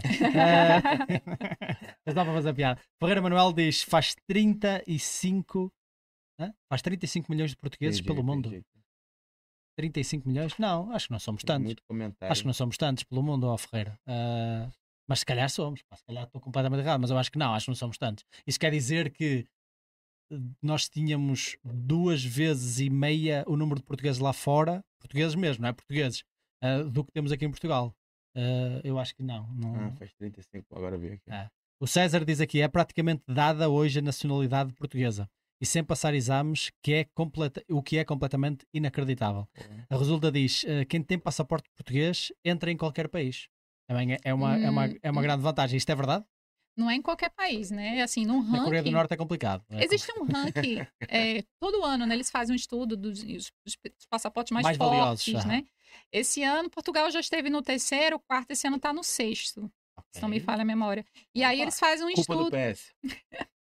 e eles fazem um estudo, né, de fato, qual seria a facilidade de entrar em países, requisitos, exigências. Mas Portugal, o, o passaporte vermelho português é um passaporte forte, né? Tem livre acesso em vários países. Deixa eu Até aqui. isso- eu- até eu costumo curioso. dizer que a, nossa, a obte- a obtenção da nacionalidade é um investimento hoje em dia. Verdade, verdade. Você ter a liberdade de escolha, a facilidade de entrada, né? Até a fila né, é, prioritária no aeroporto, não tem que enfrentar Sim, aquela. é, né? sim, sim. Até isso já é um dos motivos de escolher. Eu costumo dizer que uma das coisas que eu vim para Portugal foi para dar esse presente para meus filhos, né? O, o segundo já nasceu português e a da minha filha, provavelmente vai tirar agora, é, é mesmo assim, toma um passaporte que você vai ter entrada livre Sim. praticamente quase no mundo todo. É Coisa que, por exemplo, no- no Brasil a gente não tem. Estados Unidos, né, que é muito querido pelos Sim, brasileiros, a gente tem que tem que ir lá fazer entrevista, muitas vezes é negado o visto e tudo mais. Eu já até falei pro Marquinhos, até se espantou, porque tem pessoas que têm sonho de ir pro Brasil, pro, pros Estados Unidos do Brasil, e não Não conseguem consegue. três, quatro, cinco vezes, Sim, tem um visto sim, negado sim. e não consegue ir para os Estados Unidos. Mas o, eu até estou a ver aqui o top 5 de passaportes mais valiosos do mundo. Eu achava que o americano era bastante valioso, mas afinal não. É por causa das relações externas. Ah, deve ser. são deles, vários é? requisitos que eles analisam, Pois, né? faz sentido. Aqui nesta lista da Eco que eu estou a ver, está o primeiro lugar. eh, eles têm basicamente eh, duplas, Eu duplas ou triplas. botar aqui se Ou seja, há empates, há empates. Não, mas eu digo aqui, Ah. olha, em primeiro lugar está o Japão e Singapura. Têm acesso a 192 países no mundo. É praticamente tudo. Ahm, Alemanha e Coreia do Sul, que é, está em segundo lugar, estes dois países, têm acesso a 190 países o passaporte. Finlândia, Itália, Luxemburgo e Espanha têm acesso a 189 países. França, Países Baixos, ou seja, Holanda e Suécia, têm acesso a 188 países. E depois, em quinto lugar, Irlanda e Portugal, Em acesso a quinto, 187 países. Também estamos a falar de uma diferença de 5 países para o Sim. primeiro Pô, lugar, portanto não é assim tanto. é isso. Pois como, só por curiosidade, a título de curiosidade, os 5 passaportes menos valiosos do mundo. Temos em uh, uh, centagésimo milé- em lugar 111, Ele não sabe. não sei, o Afeganistão, Centésimo, décimo primeiro lugar. Centésimo- Porra, claro que sim. Uh, ainda professor português, meu, se estiver a ver isto. Uh, e temos, temos o Afeganistão, o Iraque, a Síria, o Paquistão e o Iémen, tudo ali naquela zona, infelizmente, não é? Uh, mas pronto, nós todos sabemos a história uh, que está por trás dessa, Sim. do, Quando a do facto serem pouco investimento, hoje eu percebo algumas pessoas têm a- a intenção de obter o passaporte, a nacionalidade de, de alguns países, até para fazer investimentos, entendeu? Questões Claro. tributárias, Ah, questões sim, sim, sim, fiscais. verdade, hoje envolve muitas outras Verdade, questões verdade. relacionadas, entendeu? Sim, sim, sim, sim, faz sentido. Olha, o César diz aqui que atualmente há 5 milhões de portugueses no estrangeiro. Essa também é a informação que eu tenho, César. Eu acho que é isso mesmo. A Ferreira Manuel diz boa noite e a dita crise começou em 2002. Sim, na altura foi a dot-com bubble, não é? Em 2002 e toda essa crise. Mas a crise que mais levou portugueses a emigrar nos últimos anos de lá para fora, se bem que nós sempre fomos uma nação de imigrantes. É, é raro não conhecer um tio qualquer que imigrou nos anos 80, 90. Mas eh, em 2012, ali na altura na altura da Troika, não é? que vocês sabem, aquilo foi particularmente grave. Saíam mais de uma centena de milhares de portugueses uh, deste país por ano. 120, acho que foi o pico por ano que saiu de Portugal. Uh, Tiago Coutinho diz: uh, Ah, já, já li. O Hugo Teixeira diz: Se fosse mais fácil, havia mais advogados. Mais advogados, mais oferta, menores preços.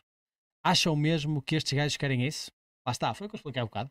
Uh, dá jeito que o cidadão tenha Não uma dá jeito. não dá jeito que o cidadão tenha uma pessoa que os defenda. Eu, eu acho que eles nem, eu, eu nem consideraria tanto por aí, preocupam, Hugo. Eu acho que eles não querem saber se a pessoa vai pagar mais, se não vai pagar menos, ou se a pessoa vai ter acesso ou não à defesa. O que eles querem saber é de maximizar os seus custos, não é? Maximizar o seu rendimento. E depois o resto e as suas consequências sociais, eles pá, deixam, isso, deixam isso a critério da, da sociedade e para lidarmos com isso. Mas é exatamente o que eu expliquei há bocado. Obrigado, Hugo. Excelente análise económica aí. Davas para, ir, eh, davas para estudar economia austríaca. Pá. Um grande abraço. Risonete Alves diz parabéns, Arine. Excelente trabalho. Qual o nome dela? Risonete. Olha, mais um nome novo, mais um nome novo. É, é verdade, mas eu, não- eu já estou tão habituado que eu já, já vai, já vai. O Tiago diz: eh, Hugo Teixeira, e mesmo assim já há imensos advogados. O curso de Direito está sempre cheio em todo lado. Eh, estar sempre cheio não quer dizer que haja muitos, não é? Porque às vezes as vagas também são limitadas. Ah, não é assim. Nós às vezes achamos que o facto do curso estar cheio quer dizer que quer dizer que há muita gente a querer, muita gente a querer. Não necessariamente, porque às vezes a própria ordem às vezes limita a quantidade de vagas que as próprias universidades Sim. podem abrir. E Isso também acontece, é mais uma das coisas que eles fazem. Pode ser fácil entrar, mas nem fácil sair. é Ora, aí está, aí complicado. também, também é difícil, não é? Mu- a, taxa, a taxa de desistência de cursos como, o- como o de Direito e outros cursos assim difíceis é bem alta.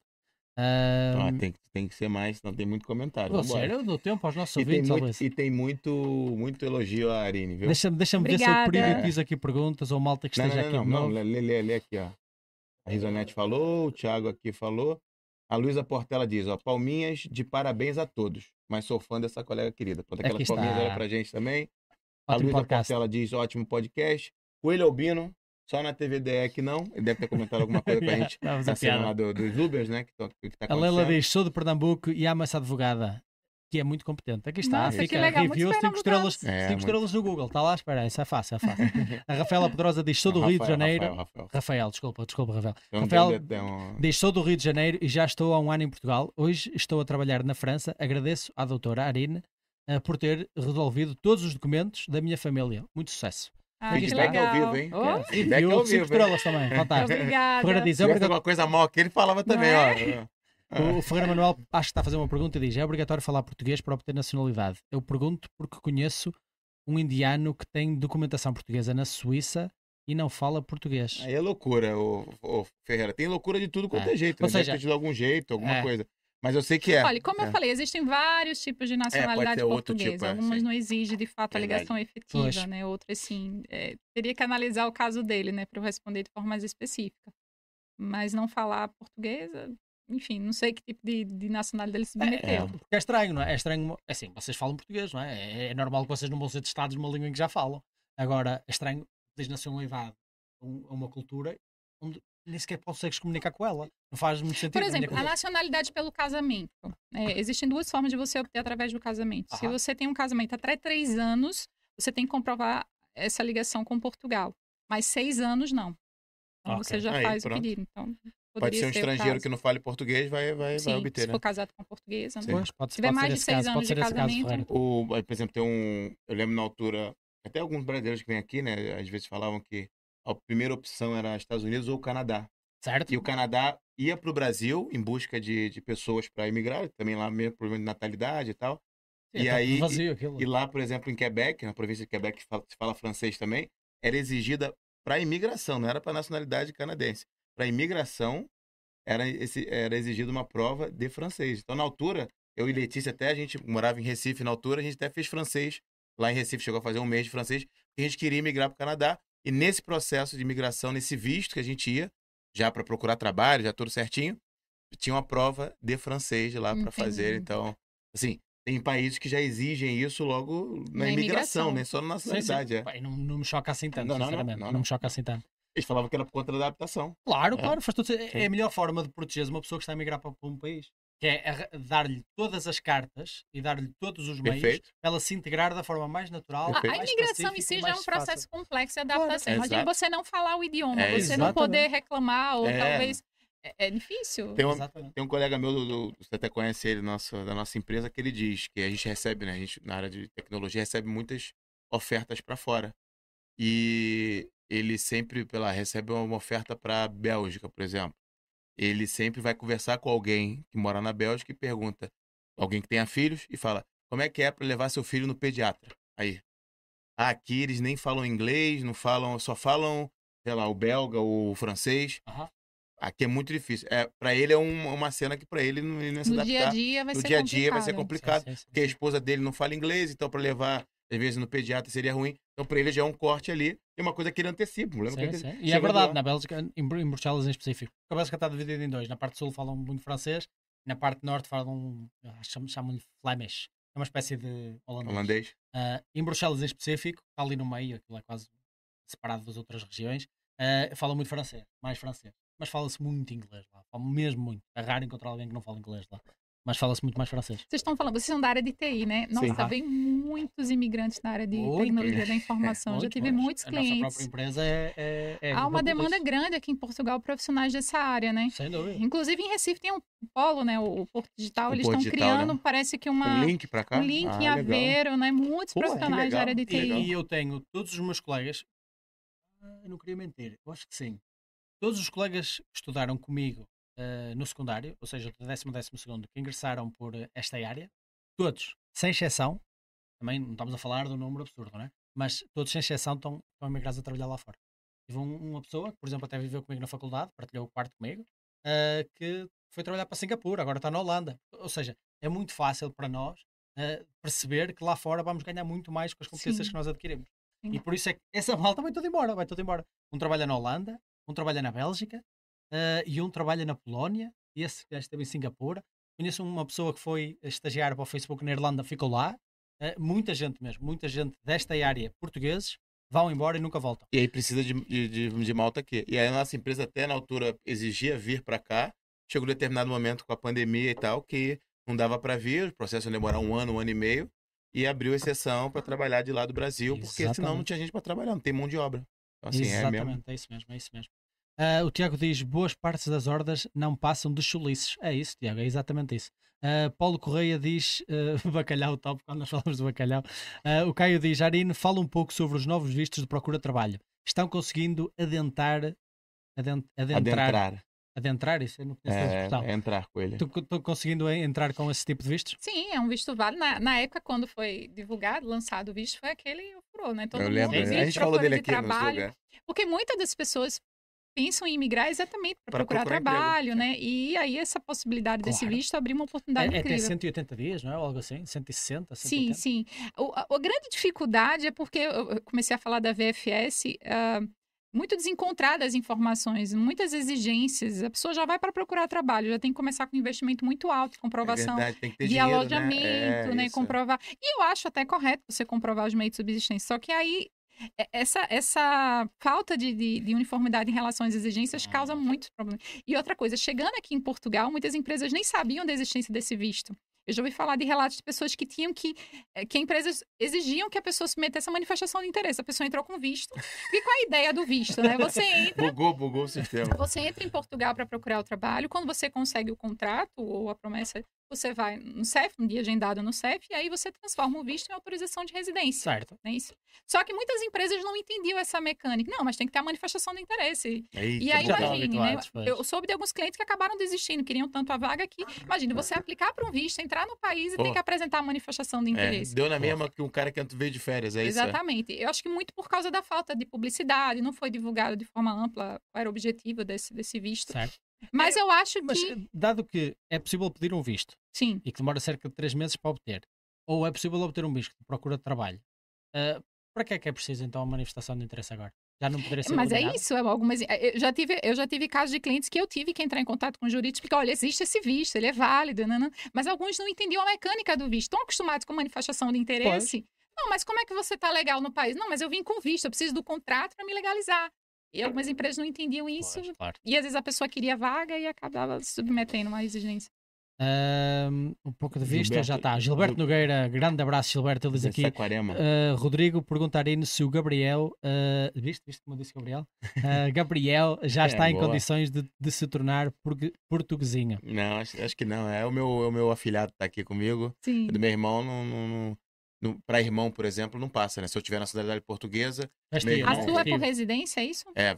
Não, não, não Ah. passa. Só os filhos menores, na verdade, que teria direito a essa nação. Os maiores já não teriam direito. Os Ah, tá. menores têm direito. Mas, por exemplo, meu afilhado, parte de irmão, não tem nada a ver, né? Não, não. Tem que ser a relação de par- parentalidade mesmo, não é? É, é porque, assim, existe a forma de aquisição da nacionalidade, né? E, e o tipo nacional por tempo de residência, você não, não, não passaria para as outras gerações dessa forma. São os menores. No caso, é como se você se tornasse português a partir daquele momento, Ok, entendeu? entendi. Fantástico. O, o Tiago diz aqui francês, italiano, alemão e romanche. Romanche, Romanche? acho que é, acho Romanche. que é a outra língua da Suíça. Acho que era isso que ele estava a italiano, descrever. alemão e romanche. É, eu acho não sabia, não. Eu acho que esta romanche, nem sei se é assim que se diz, é o tal italiano esquisito que eu estava a dizer há bocado. Portanto, mas não tenho certeza, não tenho certeza. Se calhar estou a dizer as neiras. Não tem nada. Ah, você não tem certeza nenhuma do que você fala. o, Ferreira, o Ferreira Manuel diz: Romanche é francês, italiano e alemão. São línguas. Ah, ele, pronto, ele estava a responder a mesma coisa. A Rosilda diz: eh, Falo sobre o visto para emprego, já falámos agora. Sim. O CryptoGame diz: É melhor nem estudar a política portuguesa, a- até porque se estudar, fica na dúvida se vem para Portugal. É melhor nem É melhor aí, exigir né? isso, não. É, Fala só sobre não. o tempo, se chove muito em vai olhar, Braga. peraí, PSD de direita, não? Como assim? Social-democrata? Social-democrata de direita? Meu não, não, Deus, não. este Vou para país está entregue ao bicho. meu. É, Vou para o. Afeganistão. É, vou para o Afeganistão, é melhor. Mas, mas é um fato curioso, né? Porque a gente recebeu uma leva grande agora depois das eleições no Brasil, pessoas que tinham viés de direita, e encontrava aqui um governo de esquerda, eu não sei, bom, né, como as pessoas lidam com isso, mas a gente percebeu que houve, né? Enfim, daqui a alguns né? anos essas pessoas vão se tornar portugueses, vamos ver como é que isso vai se desenrolar na política portuguesa, É, né? É verdade, é. Vocês vieram para cá com aumento de direita, venham todos, venham todos. Inundem este país, inundem este país. Tornem-se cidadãos o mais rápido possível, por favor, por favor. Porque eu gosto muito deste país, pá. Eu não queria migrar, não queria mesmo. Já emigrei, não gostei, portanto. eh, a maior parte das pessoas que emigram não gosta particularmente, não é? É um sacrifício sempre. Uh, Jussara Melo diz: Aline, qual é a melhor opção no D7? Se desligar totalmente do Brasil eh, ou pagar 2 IRS é complicado, não é? Deixa eu dar só Eu aqui não sei um... o que é o D7. O que é Deixa eu, isto? dar, deixa eu dar só um highlight aqui pra Jussara, nossa membro também. Tá aqui com a gente, tá aqui em casa também, minha sogra. E é lá de Pernambuco. Lá de, Ah, lá de Recife, legal. é. Pernambuco é tá em peso aí, né? é. É, tem, Ah, tem uma galera. E ela pergunta, qual a melhor opção no D7? Se desligar totalmente do Brasil? Olha, isso é uma questão fiscal, tá? D7 é o reformados, é o aposentado. Ah, hoje tu há bocado disseste, É D7, isso. não foi? Sim, é, é- isso é uma questão fiscal que tem que ser analisado com contabilista né, e com contador no Brasil. Boa. mas existe a obrigatoriedade da saída definitiva. Se você se torna residente aqui Ok. em Portugal, você tem que fazer a saída definitiva do Brasil. Hum, Você não ok. pode manter essa dupla residência, né? E aí tem que ser analisado Sim, como é sim, que isso é sim, feito. Se a sim, pessoa sim. tem- às vezes as pessoas têm imóveis no Brasil, existem responsabilidades fiscais de como você pode resolver essa situação para tornar, se tornar residente em Portugal. É, O melhor Isso era mesmo, já- se calhar, procurar ajuda. Isso Porque já existe, existe não, leis sobre manter as duas tributação. residências não é o ideal, Pois, tá? claro. Mas assim, tem que ser analisado de forma mais específica. Porque aí a gente tem que estudar questões tributárias, enfim. O que, que vai mas, ser melhor pagar? mas Edson? assim, a orientação é: você saiu do Brasil, você tem que fazer a saída definitiva. E teoricamente você você, não deixa- declara mais, né? Exatamente, exatamente. É, escondido. Márcia Fantástico. Rosana, nosso membro também, Diz dizendo ó, parabéns. pela excelente explicação. Em algum momento você explicou uma coisa muito boa, não foi a gente, provavelmente. Não, boa foi sua. Obrigada. E dando toque Olha, o César aqui. aqui a dar aula a dizer, ó, sábado em francês era aí, ó. Sabias? Não Então, sabias? Não então, podias não ir para o é, Canadá, pá. então, Não então, podias ir para o Canadá. então não é Sable. Como é que é então? Sable, sable, sable. Sei Ele lá, não sei. Ele acha que sabe falar tudo. Ele acha que sabe falar tudo. Poliglota. A quarta língua de- da Suíça é a língua romanche que se fala no cantão alemão de Churicor. Então tem mais a ver com o alemão. Por isso estava completamente errado. Obrigado, César. Ah, Muita malta da Suíça aqui com a É gente verdade, no é verdade, é. é verdade. Foi o que eu disse no início. Resulta também dizer muito obrigada, parabéns, abraço de Olinda e do e do Sport. Que é Sport? 87 é nosso. É Não sei o que ela tá... Faço a mínima ideia do que ela tá falando, Marquinhos. Rosilda, um grande abraço para ti. Pá. 87 é nosso, é isso, é isso. Não, não fala isso não, pô. Eu nem sei o que é que ela está a dizer. Gostei muito do debate e explicação, foi ótimo. Boa noite, obrigado, Leila.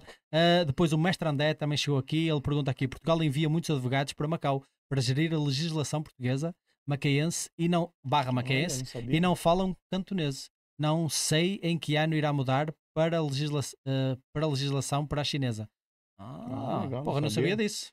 Porque André, Macau, Ma- obrigado, Macau, é? muita malta não sabe. Macau é um Sim, lugar sim, da sim. China que se fala português, né? Sim, sim. Exatamente. Eu tenho alguns Foi amigos Angola, por lá. exemplo, É, na isso. Índia, etc. Dizem Ah, lá que é o. Eles falam Las Vegas do- da Ásia, lá, o lugar lá é cheio de cassinos e, Sério? Sim, sim. e cenas, né? Nós até falávamos, no outro dia, acho que alguém deu o exemplo de que eles até dão parte dos lucros dos É. casinos Verdade, às pessoas, verdade, lembra? cassinos, é. Ah. As, co- as construções também são, são iguais a Las. Vegas, é. Maneiro. O Ferreira diz aqui, Marco, para responder à tua observação da população dos portugueses no mundo, é exatamente 31,2 milhões. Porra, não sabia disso. Ah, mas isso quer dizer, isso quer dizer Cadê? Que que, é que ele falou? Está completamente errado que existem 5 milhões de imigrantes lá fora, então. Ou então eles multiplicaram-se tanto que são números diferentes. Uma coisa, se calhar, foram os que saíram, outra coisa foram aqueles Onde que se multiplicaram. Falou? Ah, ele está a dizer, Marco, para responder à tua observação da Ah, tá população bom. dos portugueses no mundo, é exatamente 31,2 milhões. Olha. É capaz, eu, eu vou pesquisar, Ferreira, obrigado, Bom. obrigado. Não era essa, não era essa a informação que eu tinha, mas se calhar é mesmo. Ah, não me admirava nada, Ah, pá. Nós, para onde vamos, nós multiplicámos-nos. Ah, o que acham, Zuga, diz aqui o Manuel, o que acham do Danilo, presidente do Brasil, em 2026? Quem é o Danilo? Nilo é um comediante brasileiro, é. É o. É, É o Danilo que, Gentili? Se ele, é, se é do Gentili, provavelmente. Se ele for presidente, é quase que a mesma história do presidente da, da Ucrânia, Ok. que é um, é um comediante da Ok. Ucrânia, pronto, participou de um documentário, de repente virou presidente por falta de opção.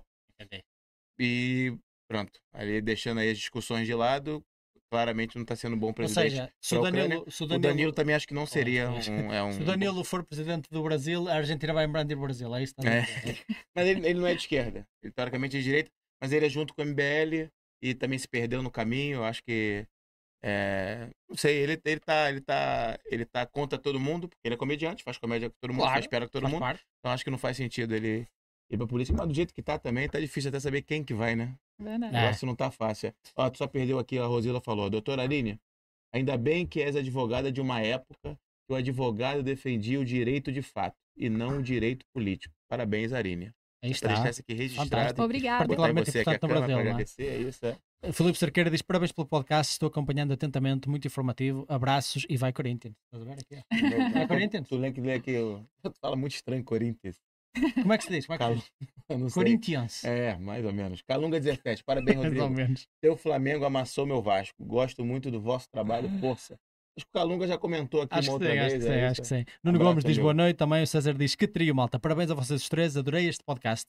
Ah, vocês sois todos cinco estrelas. Um grande abraço para vós, ah, para vocês os Vós três. sois. Isso é lindo de falar. Vós um dois, vós português. sois. Vós sois. Nossa. Eu nem sei nem como é que fala Eu isso. acho linda as crianças falando português, É. gente. É, é- é- enfim, é porque no Brasil, né, a gente aca- acaba abreviando muitas palavras, Aham. mas essa forma de Pô, falar. voz uma Sois criança, é voz Sois é É, voz É Sois é lindo, pá, é lindo, lindo. cara. É assim mesmo. Ver Obrigado, aqui? César Bispo. Pô, Ele, ele acha que isto é, é linguagem bíblica. Assim, não foi? Parece que é parece- Moisés que tá falando. Parece que né? estou a citar a Bíblia, É, dizer vós sois, sois. Irilheides. Só uma palavra que eu acho engraçada, piscina. É, Vamos à piscina. piscina. Isso, toda É, toda piscina é loucura. Coração. Meu, meu, meu, meu, meu filho de três anos tá falando, "A piscina, a gente vai ter verão, tem piscina. Falei, não, piscina não. Tanta coisa pra aprender. Olha, estão aqui a elogiar o teu casaco, a Rosilda aqui a elogiar o teu casaco. Tens- aqui há tudo, ótimo podcast. Aquela Obrigado, malta, então, obrigado. Pra finalizar, é isso. Tem mais alguma dúvida, mais alguma coisa? Pra gente ir pra aquela parte das perguntas também, com o tempo que a gente não faz. É isso. Epá, eu não tinha assim mais nada em concreto. Nós já falámos aqui de muita coisa e foi muito bom, pá. Até esperar, até esperar também para ter outras Claro, mudanças, que porque a gente vai ter aqui. mudanças Claro. que volta aqui aqui. também. Vai ser nosso Fica à especialista, disposição. especialista em direito do Zoga Podcast, é ali, Maravilha, né? fica à exatamente, disposição. exatamente. Então Se vamos calhar, lá. um dia vamos ser teus clientes, pá. Um dia vamos ser teus clientes. Ah, Ahm, se, se tu te tornares especialista em cancelamento por parte do YouTube, somos já não, não, não, não, a gente não vai, Obrigado, não vai obrigado. ser cancelado. Bora lá, né? bora lá. Não, Vamos lá. Não, não, já fomos. Deixa eu botar aqui, já explicando para ela o que, é que vai acontecer Pronto, o que é agora. que vai acontecer? Pronto, já viste o nosso podcast, já sabes mais ou menos, mas nós no final do segmento, tipicamente, temos uma listinha de 150 perguntas, lançamos um random e pode calhar qualquer número. Sim. Ok? E é uma pergunta que garante, não tem nada a ver com advocacia, ok. portanto vai ser coisas completamente aleatórias. Vamos lá ver o que é que calha. 3, Vamos lá, 2, 1, então, 3, 2, 1, pumba. Pergunta 123. 123 para a Arine. Arine, é o seguinte. E qual, qual, qual sua peça de roupa favorita? Esta foi muito fraca. É, né? essa foi. Foi, foi fácil. fraca, foi fácil. Mas às vezes tem uma história por É trás de ela é responder. Nossa, peça de roupa. Eu gosto muito de terno. Não sei por ser advogada, Ah, mas eu acho que uma que peça que clássica combina muito com o meu estilo. Mas eu gosto muito do terno. É algo que Você eu falou que bastante. gostou da, da toga, da, da Sim, se da vestir ali. Também é toga. importante aquilo, né? Sim, sim. Dá, É. dá aquela pompa, né? A gente já chega. Eu gosto. Eu, É pa- eu- cerimonial, não é? exatamente. Eu particularmente gosto de usar toga. Mas aqui os, os universitários vestem a roupa do Harry Potter na rua, né? Sim, sim. Eu, eu, eu confesso que eu acho um Ele charme. não gosta, ele não gosta. Eu acho um fala isso, charme. né? É. É bonito, não é? Eu acho. É tradicional, pelo eu menos. acho. É Quando estranho, é aquela- estranho. O mas- cortejo da, da- das fitas? É o cortejo da fita? É a queima das fitas? A Queima queima das das fitas, fitas. sim, sim, Nossa, sim. eu acho um charme aquilo. É. Porque no Brasil a gente não tem Não algo tem, Em Braga- similar. em Braga é diferente. Em Braga, por exemplo, não existe queima das fitas, existe o enterro da gata, é um bocadinho diferente. Sim. Em Aveiro acho que também é enterro. Mas a roupa, a roupa, a roupa é. A roupa também é diferente da universidade É, para né? universidade. Em Braga tens o que as pessoas designam como os Aquele- piratas. É, o- é o cap que chama? Lá é Ai, triangular. Ai, meu Deus. Como se chama? É tricórnio, tricórnio. A gente é brasileiro, a gente não sabe, cara. Não, não, mas isso é crime dizer chapéu, sim, isso é crime, isso é crime, não pode dizer isso. Não, Nós em Braga, em Braga a malta até brinca muito porque acham que a roupa é parecida com roupa de piratas, Aham. só que é toda ao preta, não tem nada a ver. Ah, porquê? Porque nós, homens, usamos bermuda ah, por, por baixo do joelho e meia preta até cima, ou seja, Nossa, que horrível. é bem Meu horrível Deus mesmo, bem horrível. Mas é engraçado, é única, é única. É, é muito engraçado Mas eu, eu acho muito bonito. Aí- tricórnio e depois De a, é a nossa, engraçado. a nossa capa é colocada de lado. Ai, que loucura. Sim, vem aqui por baixo do braço e por cima. Porra, E é é. todo um cerimonial é pra você Mostra passar. aí, É tudo uma se você história. Eu, acho muito legal a Ah, história sim, desses. O que, que eu escrevo aqui? mete traje, Braga. Universidade Traje, do Minho. Universidade Pronto, do aí, Minho, peraí. aí. Deixa eu botar aqui pra mal. É isso? Cara, isso aqui. Não, a, a das mulheres é bonita. É o muito dos homens é um bocadinho elegante, mais eu esquisito. acho muito Não, aí elegante. não se vê muito bem. Mestra aquela foto que está lá ao fundo. Essa aí, pronto. Aí está com a capa na mão, Porra, dá para ver isso melhor. é horrível. Que É. isso, cara? gravata, É uma não, tourada, é. É um toureiro. não há gravata porque, ou seja, a nossa, a nossa camisa vai, tem esta gola, não é? Não existe gravata, não existe nada. E é assim, Vocês andam o assim na traje do- rua? Claro, todos os No, dias. no verão? No, no- Claro, é, a capa protege do, do sol. pá. Meu A capa Deus do céu. Parece um pirata mesmo. Parece, a malta brinca muito. Nós temos um professor que chamava-nos morcegos também. então, E eu acho legal É. esses broches, né, que vocês É, os Sim, broches, acho sim, né? Como é que é traje da Universidade do Porto, então deve ser, né? o É, o da diferente. Universidade de Porto é chato, porque é tipo um fato de casamento, e só que tem uma capa, uma... É, é chato mesmo, não, Gente, mas é muito Não tem nada de charmoso. interessante. Eu É. gosto. não tem nada interessante o do Porto. Tens uma, tens uma capa, todos, todos têm uma capa, isso, é, isso é comum. Isso que é loucura, parece, parece o Drácula, parece um vampiro. Método, né? método de Bragança, por exemplo. Método de Bragança. São todos diferentes, é mesmo engraçado. A de Coimbra também, que é bem tradicional, A aquela de, Coimbra, capa bem... a de Coimbra também é mais parecida com o do Porto, mas é diferente também um bocadinho. Uh, mete, olha, Bragança, tá a tens capuz. Que isso, cara? Estás Isso a é ver? uma reunião de dracos, de, de vampiros, é? De... Mete É, corulhar, RPG, é. Mete aí corulhar. corulhar. Que isso, A cara? corulhar ainda é mais fixe. Aí, tô falando mal da pergunta, tá vendo? O que, a gente tá, o que gerou Olha a aí, pergunta, olha aí. entendeu? É verdade, é verdade, tens razão. Olha aí, olha aí. Não, não, mete a da esquerda. A das mulheres é sempre mais. Olha, olha aí. muito bom, muito bom. Shampoozinho. É, parece um shampoozinho. gaúcho, parece um gaúcho. Vai dançar, né? A bocha, sei lá, aquele, bom. dança maluca deles. Muito bom, muito bom. Cara, é mesmo. Mas, mas, como tu conseguiste ver, a do Minho é assim a mais única, é assim mesmo. É, Mas tem toda uma história, tem toda uma história Sim, por causa das sim. tradições da cidade, etc. É muito engraçado. É, tem uma boiada. E agora, então, é isso. Vamos para a segunda pergunta, então, pra gente fechar. Vamos lá, deixa eu botar aqui de Manda. volta. Tan, tan, tan. Um, dois, três. Gerou. Pergunta número 61. Agora vamos ver qual que vai. 61 para a Arine. Se você pudesse convencer qualquer pessoa do mundo, em qualquer época da história, a ter feito algo diferente, quem seria o quê? Tu queria pergunta boa? Toma. Caralho, essa é boa. Olha, eu convenceria os imigrantes a não virem para cá como turistas. Se puder, com o objetivo de residir, né? Para que os imigrantes não venham como turistas, sempre tentem observar outras formas de vir, através de um visto de residência, visto temporário, o que for. Sempre é melhor vir da forma legal e planejada, né? Para depois não passar pro perrengue ter que voltar pedindo ajuda do governo. Exatamente. Boa, Porque boa. a- a- as pessoas acabam achando, ah, porque é mais fácil, mas aí as dificuldades você vai encontrar já estando aqui nem sempre é fácil, né? É muito mais fácil você aguardar um visto, estando com sua família, no seu país e vindo de forma muito mais planejada. Eu acho que esse é o conselho.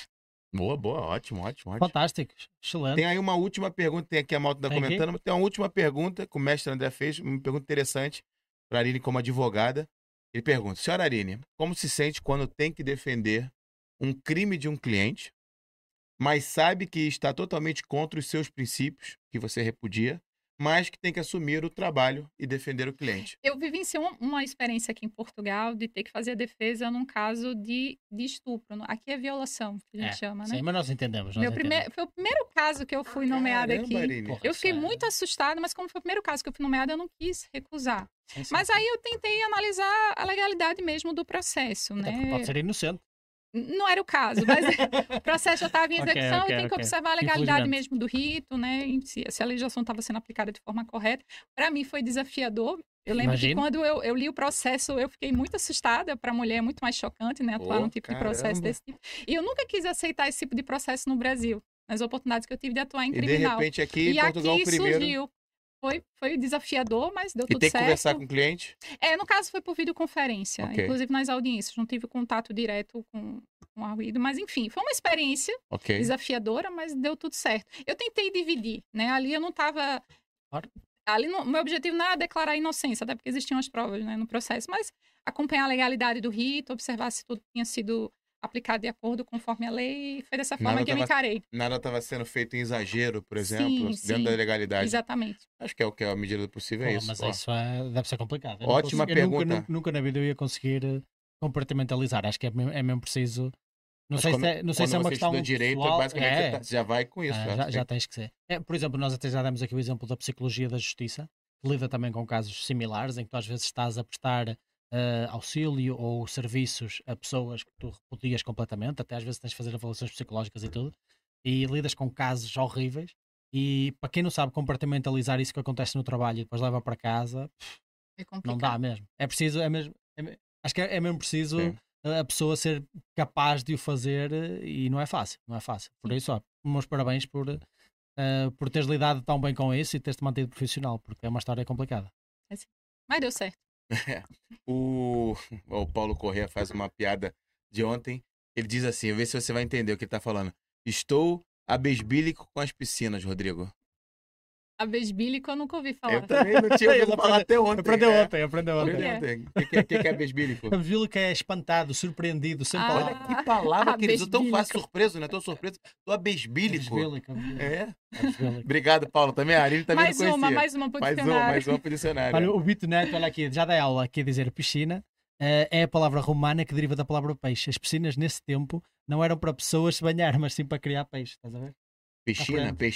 peixina, Mas-. Mas, ó- mas ó, ó, ó, Bito, isso é piscina. A piscina é diferente, pá. A piscina é, a piscina é diferente. A piscina é mesmo para tu tomar banho. Pronto, é isso. O de Campos fala, não é peixina, é piscina. E o Paulo Corrêa diz, nós em Viseu é simples com um laço. Acho que é a roupa. Sim. É a Por roupa. acaso é engraçado, que eu acho que eles têm uma coisa qualquer verde na roupa deles. e depois tem assim uns símbolos, porque cada universidade depois tem a sua forma de representar o ano em que tu estás no curso. Sim. Por exemplo, em Braga, e ali não dava para ver, nós temos umas fitas no braço direito. E, e- e a grossura das fitas representa o ano onde tu estás. Ah, se for uma fita de um centímetro, estás no primeiro ano. Se for no segundo, e por aí além. Ah, depois, o- a quantidade de fitas representa a quantidade de matrículas. Chega um ponto em que tu podes ter tantas matrículas que metes uma faixa preta e pronto. e tu sabes, pronto, nós chamamos de cardeais essas pessoas, é muito baseado no, no sistema da igreja na, na, na, na Universidade de Domingo, por exemplo, uma pessoa com o terceiro ano é frei, por exemplo, uma pessoa com o quarto é abade, eh, uma pessoa com o quinto ano é bispo. Ah, tá. Quando eu digo quinto ano, nem sempre, sim, matrículas, vá, porque a hierarquia na praxe é baseada em matrículas, não necessariamente em sucesso académico. Mas em, em Aveiro, eu acho que tem uma coisa verde qualquer, eu não tenho bem certeza, que eu não, tenho- não conheço tão bem Aveiro, mas cada um deles tem. Eu acho que em algumas universidades dá, dás- dobras a capa, tipo, tens um, um ano de, um ano de matrículas, que dobras a capa tem uma vez. Tens dois, dobras duas vezes. Pronto, cada, cada universidade tem assim a sua. Olha, não é à toa que cultura. muitos migrantes têm intenção de vir estudar em Portugal. Assim, eu acho que deve ser um glamour, assim, É. usar essas capas e vivenciar essa experiência, É né? muito engraçado. Só que, Eu ah, acho interessante. infelizmente, nos últimos anos, porque, pronto, tu quando vais a uma universidade, 98% das vezes, se não for uma época festiva, uma época cerimonial, as pessoas que tu vais ver vestidas dessa maneira são pessoas que, vão à praxe, pessoas que estão a praxar. Ah, Pra achar pro Brasil, o que, que é? dá, tro- dá, tro- dá trote. Trote. sim. já sabe. Pronto, e então muita malta, a praxe tem uma má fama hoje em dia. Houve uns pequenos episódios também um bocadinho mais histórias. trágicos. Infelizmente as pessoas misturam tudo e acham que por uma pessoa, uma maçã podre que tens que jogar todas as maçãs. Eu, eu, eu nomeadamente, eh, fui à praxe, acho que é um fenómeno de integração espetacular. Há coisas pelas quais hoje se calhar eu não fazia, mas não me arrependo. Eh, foi espetacular e também praxei e sempre fiz o melhor que eu conseguia para sentir- fazer as pessoas se sentirem integradas.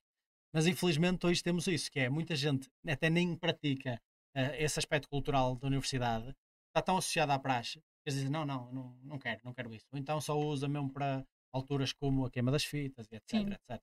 E é, e é infeliz isso, porque a cultura que se gera à volta disso é bastante boa, é bastante positiva. Sim, sim. E é muito típico tu ires para a universidade e não conheces ninguém, absolutamente ninguém. Então isto é uma oportunidade para tu também te relacionares com outras pessoas e Sim, partilhares sim. ali um bocadinho da mesma dinâmica. É isso. É ó, pô-los a sofrer juntos, basicamente. Pôr pessoas a sofrerem juntas, No tipicamente cria relações in- E no incríveis. início de uma coisa nova, que, por exemplo, a Claro, universidade claro é sim. bom, sim, sim. Ó, o Pedro André diz, ó, eis, cheguei tarde, boa noite a todos. Nunca é tarde, como é que fala o Nova Arcada? O quê? O quê? A Nova Arcada? frase Nova Arcada, nunca é tarde. Ah, nunca, não, não é assim. É, nunca mais é amanhã para o termos aqui novamente. Pronto, é isso. André. nunca mais é amanhã para o termos aqui novamente. confuso com Eu não isso. faço ideia do que isso significa, ele diz assim, mas eu tô repetindo o que o Nova assim, não, lá Marco, escrito. é. nunca mais é amanhã? Como assim? Nunca mais é Não amanhã? faz sentido nenhum essa não frase. A. Arine rindo porque ela tá rindo porque não faz sentido nenhum. Mas a gente finge que faz, né? Nunca mais é amanhã, tipo, eu Uma- não posso esperar que É seja uma, amanhã. é uma propaganda maluca, não faz, não atinge ninguém. Você fica ali, quase bate o carro, que você fica tentando entender. Muito louco. Olha, eu Mas acho é as isso. propagandas aqui em Portugal, a publicidade no geral, é, é no mínimo criativa, muito né? única, é muito, É. É sim. A gente não vai falar é, ex- é, exóticas. São... Exato. Pô, nunca mais é amanhã para o termos aqui novamente. Nunca na vida eu pensei que isso, exatamente. que isso é inteligível para a grande É. parte da população de, de- de Braga. Isso é só para os portugueses, Pô, né? 30% da população de Braga não entende o que aquilo quer dizer. meu. Meu Deus, passa ali e diz nunca mais é amanhã. E que pronto, isso, acabou. cara, é, exatamente. Meu Deus, Vamos lá então. incrível. E a Jussara Mello, nossa membro aqui, ela fala: parabéns, Arine. Conteúdo excelente. Meninos, top, como sempre, a live. Foi muito bom mesmo, muita informação. A gente conseguiu aqui em duas horas, que passaram aí muito rápido. Nossa, duas Falamos horas já. Muita verdade, é coisa, verdade, mas é tu vê o, o quanto coisa que a gente passou, que a gente Sim, foi sim. Duas passando. horas. Muita coisa mesmo. O Bitu fala, só faltava agora ter que ensinar português. o Paulo Correia DT, fiados só amanhã. É, aí tá falando das, das coisas. E, e é isso. A malta vai criando, adotando tradições de outras É, é universidades. normal. É, isso. Aline, muito obrigado. Foi Nossa, top. eu que agradeço. Demorou, mas aconteceu, né? A gente teve que Sim, mudar ali a sim. cena e tal. Mas foi muito top, foi Obrigado melhor do que eu paciência. esperava. Nossa, eu E é adorei, agradeço muito pelo convite. Para mim, assim, que sempre acompanho vocês, estar Pô, aqui obrigado, é um obrigado. prazer. Espero vir em outras oportunidades, fico Claro à sim. disposição. Muito sucesso o podcast. Eu acho que a ideia do podcast é incrível. Vocês trazem temas muito relevantes, então, muito sucesso aí para vocês. Hoje você foi um dos temas relevantes. Hoje falar de direito aqui. Primeira vez que a gente fala nessa profundidade de direito, de nacionalidade, dessa relação eh, Portugal-Brasil com o Sim. Da Justiça. Primeira advogada que eu acho que a gente tem aqui. É verdade, é verdade. E, pô, muito obrigado. Informação de alta qualidade. Malta, se você não se inscreveu ainda no canal, muita malta provavelmente está aqui por conta da Arine, né? Viu aí? Visto os elogios aí para pra Arine Malta. Se inscreva no canal, dê essa força pra gente. Clique no like aí pra distribuir essa live pra mais pessoas, mais pessoas ouvirem. E se você ainda não é inscrito no canal, também se inscreva no canal, essa força pra gente.